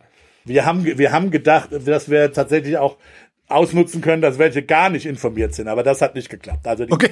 also die, die Senkung hat tatsächlich geklappt. Ja. Äh, ähm, äh, äh, das, das wurde von nahezu 100 Prozent verstanden. Und es ist ja auch klar, das wurde ja beworben. Auch ja. Amazon hat ja hat, hat ja Werbung gemacht und die großen die großen äh, äh, äh, Einzelhändler haben, haben Werbung gemacht und so. Das mit dem anderen, das war nicht so klar. Vielleicht, weil man es auch politisch nicht geglaubt hat erstmal. Ja. Äh, Ach so, ah, okay. So, weil, das, ja, das machen, das nehmen die nicht mehr zurück. Das trauen die sich so, nicht. So, okay. sowas. Ja, ja, okay. Egal, also wie gesagt, und wir haben im Grunde um diese zwei Gruppen verglichen. Ja, wir haben also gesagt, es gibt Leute, die verstehen den Mechanismus, dass es temporär billiger wird, danach wieder teurer. Das sind Leute, die diesen intertemporale Substitution äh, machen. Die anderen, die denken, es geht nur nach unten, äh, die haben zwar auch einen Einkommenseffekt, weil der, die haben effektiv mehr Einkommen, weil deren Einkommen auf billigen, auf einen billigeren Warenkorb trifft. Ja, ähm, ähm, aber aber diese, die, die sollten dieses intertemporale Substitutionsmotiv nicht haben. Und dann haben wir die die Konsumpläne Pläne für dauerhafte Konsumgüter von diesen äh, beiden verglichen. Und in der Tat ist es tatsächlich so, dass diejenigen, die den gesamten, dieses gesamte Wissen über den Pfad haben, deutlich mehr konsumieren, planen. Okay, das war das der erste Effekt. Ähm, äh, und zwar also die Wahrscheinlichkeit, äh, äh, mehr auszugeben für für für dauerhafte Konsumgüter ist zehn Prozentpunkte für diese Gruppe, relativ zu den anderen. So, das ist das erste Ergebnis. Und ach so, was vielleicht auch wichtig ist, was ziemlich überraschend für uns war, das sind und der Effekt wird hauptsächlich getrieben von eher jüngeren Haushalten, denen es nicht so gut geht finanziell. Also die, die entweder ein geringeres Vermögen haben, eine geringere äh, Einkommenserwartung haben als andere. Das, das war ganz interessant. Äh, ist vielleicht aber ex post dann doch nicht so überraschend, weil wenn man sich überlegt, dass eben die Mehrwertsteuersenkung, die Mehrwertsteuer gilt ja als regressive Steuer, also als Steuer, die hauptsächlich ärmere Haushalte belastet, weil die einen höheren, einen höheren äh, Anteil äh, im Konsumgüter in ihrem Korb haben. Und äh, eine Senkung ist für die natürlich im Zweifel dann besser. Eine Senkung ist im Grunde eine, eine progressive Maßnahme, die eben Ärmeren äh, hilft. Und das finden wir tatsächlich auch. Dann haben wir einen zweiten Schritt gemacht, da haben wir im Januar nochmal ein Survey gemacht und haben gefragt, ja, wie viel habt ihr jetzt gekauft? Ja, jetzt bin ich und, gespannt. Äh, genau, also äh, äh, das haben wir auch über die, die langlebigen Konsumgüter hauptsächlich gefragt und haben dann aber noch tatsächlich äh, für die für die nicht dauerhaften Konsum, die nicht langlebigen äh, Konsumgüter und die, also die kurzlebigen und so die mittellebigen, da haben wir tatsächlich dann zusätzlich auch noch Scannerdaten dazu genommen. Also äh, äh, Daten, Mikrodaten von der Firma, die, wo die, wo die Leute ihre Einkäufe scannen quasi. Ah, ja, Wo okay. sie sich nicht erinnern müssen, sondern tatsächlich, also im Survey müssen sie sich ja erinnern. Und da, das ist sozusagen objektive Daten. Also wir haben jetzt verschiedene Daten äh, auch zu, zu, zu, zu, zur Anwendung gebracht. Und was man da, und da war die Identifikation dann, dass wir die Leute gefragt haben, ähm, wie viel hast, wie viel denkst du, sind die Preise im Schnitt nach unten gegangen durch die Mehrwertsteuersenkung? Und da finden wir eben, dass es eine breite Streuung gibt. Manche glauben gar nicht, manche glaubten sogar, sie gingen nach oben und manche glauben tatsächlich bis zu drei Prozent. Mehr als drei Prozent hat eigentlich keiner gesagt, ja. Das war so das absolute Maximum. Und dann haben wir auch wieder zwei Gruppen oder mehrere Gruppen gebildet und haben uns den unterschiedlichen Konsumverlauf angeguckt zwischen denen, die ein hohe Pass-through, so nennt man das in der Fachsprache, also die ein hohes Durchschlagen der Mehrwertsteuersenkung wahrgenommen haben, gegenüber denen, die keine oder nur wenig Durchschlagen äh, zur Mehrwertsteuersenkung äh, gemacht haben. Und deren und deren, deren relativen Konsumunterschiede haben wir dann untersucht. Und da kommt tatsächlich raus, dass, wenn du dir die langlebigen Konsum, an, äh, Konsumgüter angehst, äh, bis zu 36 Prozent mehr äh, in Euro geben die mehr aus für langlebige Konsumgüter äh, als die als die anderen. Und für die äh, mittellanglebigen sind es 11 Prozent und für die nicht dauerhaften Konsumgüter sind es immerhin noch so zwei Prozent. Das ist allerdings dann gerade so äh, äh, statistisch signifikant. Und wenn man das alles zusammenrechnet, ja, äh, dann kommst du tatsächlich auf eine Gesamtstimulus äh, von äh, 34 äh, Milliarden Euro. Also die, der Konsum durch diese Mehrwertsteuer äh, äh, zusammengerechnet von langlebigen bis zu kurzlebigen Konsumgütern war 34 Milliarden Euro höher, als er gewesen wäre ohne diese Senkung, aber mit normalen Corona und allem anderen drum und dran. Das, das ist, äh, das ist eine ganze Menge. Also das und wenn man das Was hat's uns gekostet? Ja, das ist interessant. Wir haben geguckt, äh, dann äh, wir haben dann geguckt, was die Steuereinnahmen oder der, sozusagen der Steuer das Netto-Defizit war. Also du hast ja einerseits niedrige Steuereinnahmen durch den Staat, andererseits aber einen höheren Konsum und es wäre ein Netto-Defizit dadurch entstanden von sieben Milliarden Euro. Das ist Wow. Das ist der, also das ist gar nicht so schlecht, würde ich sagen. Ähm, äh, Ja, das ist also fa fast ein, ein, ein, äh, fast der fünffache Effekt, ne? Also Also es hat ja, jeder durchaus, Euro hat es- fünf gebracht. Es hat durchaus, es hat durchaus was gebracht. Und wir sehen auch, genau wiederum, auch in den Ex-Post-Daten sehen wir sehr schön äh, wieder, dass der Effekt hauptsächlich getrieben wurde von ärmeren Haushalten ähm, äh, und äh, äh, ja Leute eben, die die nicht so in in einer, in einer guten finanziellen Situation sind. Erstens und zweitens, was wir auch sehen, das haben wir dann, weil wir da verschiedene Datensätze, verschiedene Surveys gemacht haben im Januar, können wir identifizieren. Wir haben auch so Sachen wie Financial Sophistication und sowas abgefragt. Also wie wie fühlen, wie gut fühlen sich Leute äh, mit mit äh, sind sie eher analytisch, gehen sie eher analytisch an Probleme ran, eher intuitiv an Probleme ran? Glauben sie, dass sie Finanzmärkte verstehen? Glauben sie, dass sie es nicht verstehen? Und so so subjektive Selbsteinschätzungen. Und wir finden eigentlich, dass die dass der der Effekt nicht davon abhängt, ob du in diesem Sinne sophisticated bist. Ja, also es ist eine es ist also eine sehr direkte Maßnahme, die genau dann und der Charme eben anders als bei den Transfers, der Charme eben von so einer Mehrwertsteuersenkung ist tatsächlich, du kriegst du du du kriegst die halt nur, wenn du kaufst. Ja, beim Transfer kannst du immer äh, sparen. Ja, das ist Ja, ja, ja, ja. Äh, da ist immer die Frage. Das ist ja, darum hatte ich ja die kriegt. Hoffnung, dass es, darum hatte ich ja so die Hoffnung, dass es Helikoptergeld gibt, Ja, ja, gut, auch das müssen die Leute ausgeben. Erst dann wird's nachfragewirksam. Der Charme an der Mehrwertsteuersenkung ist, äh, ist der, der Charme an der, an der Mehrwertsteuererhöhung ist, du kriegst den Transfer in dem Sinne nur, wenn du tatsächlich kaufst. Ja, und das heißt, du musst in den Supermarkt oder äh, zum Mediamarkt oder Saturn, um jetzt keine Schla Autohändler gehen, um um zu kaufen. Und diese direkte Maßnahme, das ist sehr direkt, sehr einfach, aber. Und es ist äh, und das Interessante ist, dass wenn wir wenn wir uns angucken, jedenfalls theoretisch äh, da gibt es inzwischen auch Untersuchungen dazu, diese, diese neuen Maßnahmen, diese unkonventionellen Maßnahmen der Geldpolitik, die hängen sehr von der, sagen wir mal, von der Sophistication der Marktteilnehmer ab, damit die überhaupt funktionieren, weil die sehr, die müssen dann genau die richtigen Erwartungen bilden, die die Zentralbank haben will. Und wir zeigen eigentlich für diese, für diese Mehrwertsteuersenkung, das glaube ich ein neuer Aspekt in der Literatur auch, dass die Maßnahme überhaupt nicht davon abhängt, dass deine, sagen wir mal, deine Wirtschaftssubjekte oder Wirtschaftsagenten in deiner Ökonomie super sophisticated sind. Die müssen einfach nur kaufen gehen. Die müssen einfach nur verstehen, dass es, dass dieser Preisfall da ist und dann, wenn die kaufen gehen, dann funzt, funzt es im Grunde genommen. Aber dass und die Mehrwertsteuer wieder, wieder normalisiert wird nach einem halben Jahr, das muss glaubhaft bleiben, oder? Das muss glaubhaft bleiben, weil sonst kriegst du nur einen relativ geringen Einkommenseffekt. Ja. Der Einkommenseffekt ist immer, du kriegst, eine, du kriegst immer einen reinen Transfereffekt in dem Sinne, dass die Leute naja, also wenn es dauerhaft äh, die Mehrwertsteuer äh, um zwei oder drei Prozent gesunken ist, dann haben die Leute effektiv mehr Geld in der Kasse und die haben, das ist wie ein Transfer, ja, äh, sozusagen, also ein Transfer konditioniert auf Einkaufen, also das funktioniert schon, aber der ist per se nicht so powerful für die, Stimu die kurzfristige Stimulierung. Da kommt es drauf an, dass du committed bist, die dann auch wieder zu erhöhen, ja. Das heißt, Olaf Scholz hat alles richtig gemacht, außer bei Cum-Ex jetzt. Also was die, diese beiden Maßnahmen angeht, hat er zumindestens äh, haben die Maßnahmen zumindest, wie gesagt, mehr können wir nicht sagen. Das bewirkt, was sie in der Idee bewirken sollten. Mehr können wir nicht sagen. Ob das richtig war oder nicht, ist was ist nochmal ein anderer Punkt. Naja, äh, aber das, das hat wahrscheinlich dann auch keiner ausgerechnet. Äh, diese 34 Milliarden Konsum, äh, die da passiert sind, ähm, haben wir die gebraucht? Also was, was, was? Wie gesagt, das ist die Frage, die ja. wir noch nicht beantworten ja. können. Wird das irgendjemand beantworten, denkt ihr? Sicher, das ist eine interessante Forschungsfrage, ja. Normalerweise, es ist eine, es ist eine schwere und tiefe Rezession gewesen. Ähm, da äh, spricht normalerweise vieles dafür, äh, dagegen zu stimulieren, weil so eine Rezession typischerweise in der kurzen Frist so Übertreibungen auch hat.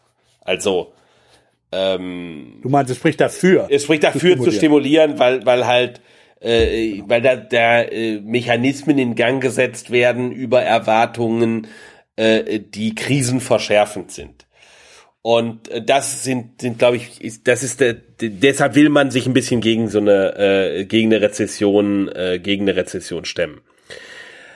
Die ist allerdings jetzt hier, das hat ja Rüdiger schon gesagt, das ist natürlich eine spezielle Rezession, äh, nämlich eine, die was mit Pandemie zu tun hat und wenn du, ich, ich glaube, es ist, es wäre relativ unstrittig zu, zu denken, man sollte stimulieren, wenn man so stimulieren hätte können, dass damit auf keinen Fall angeregt wird der Konsum, der zu, zu mehr Infektionen führt.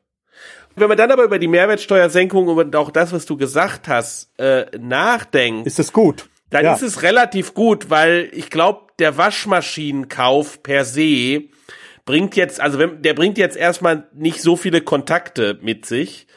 Ähm, Zweifel und, gar keine. Ja. Äh, Außer vielleicht der Typ, der es installieren muss. Ja, ja genau. Und selbst da kannst du das Fenster aufhaben. Ja, und selbst da kannst also, also das, wir, haben, wir mussten einen Trockner kaufen während der Zeit, also in, in Amerika, nicht, ohne Mehrwertsteuer. Wir, der war einfach kaputt und wir haben es auch gemacht. Wir haben es halt online bestellt und äh, klar, die Leute mussten das Ding installieren, aber da waren die pandemischen Kontakte minimalst. In Amerika gibt's keine Mehrwertsteuer?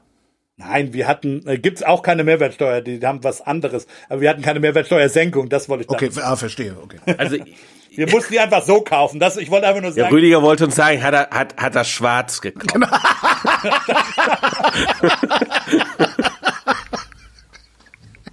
so, dann bin ich froh, dass wir es diesmal geschafft haben, äh, nach einer Stunde schon die Sendung zu beenden. und würde sagen, herzlichen Dank, die, äh, herzlichen Dank, ihr beiden, und äh, ans Publikum vielen Dank für die Aufmerksamkeit. Bis dann. Ja, äh, bis dann. Hat doch Spaß gemacht. Genau. Es war genau. auch keine Minute zu lang, finde ich. Sag ich jetzt mal so. ja, ich hoffe, das denken alle anderen auch. Das lasse ich jetzt übrigens alles noch dran. Jetzt drücke ich auf Stopp.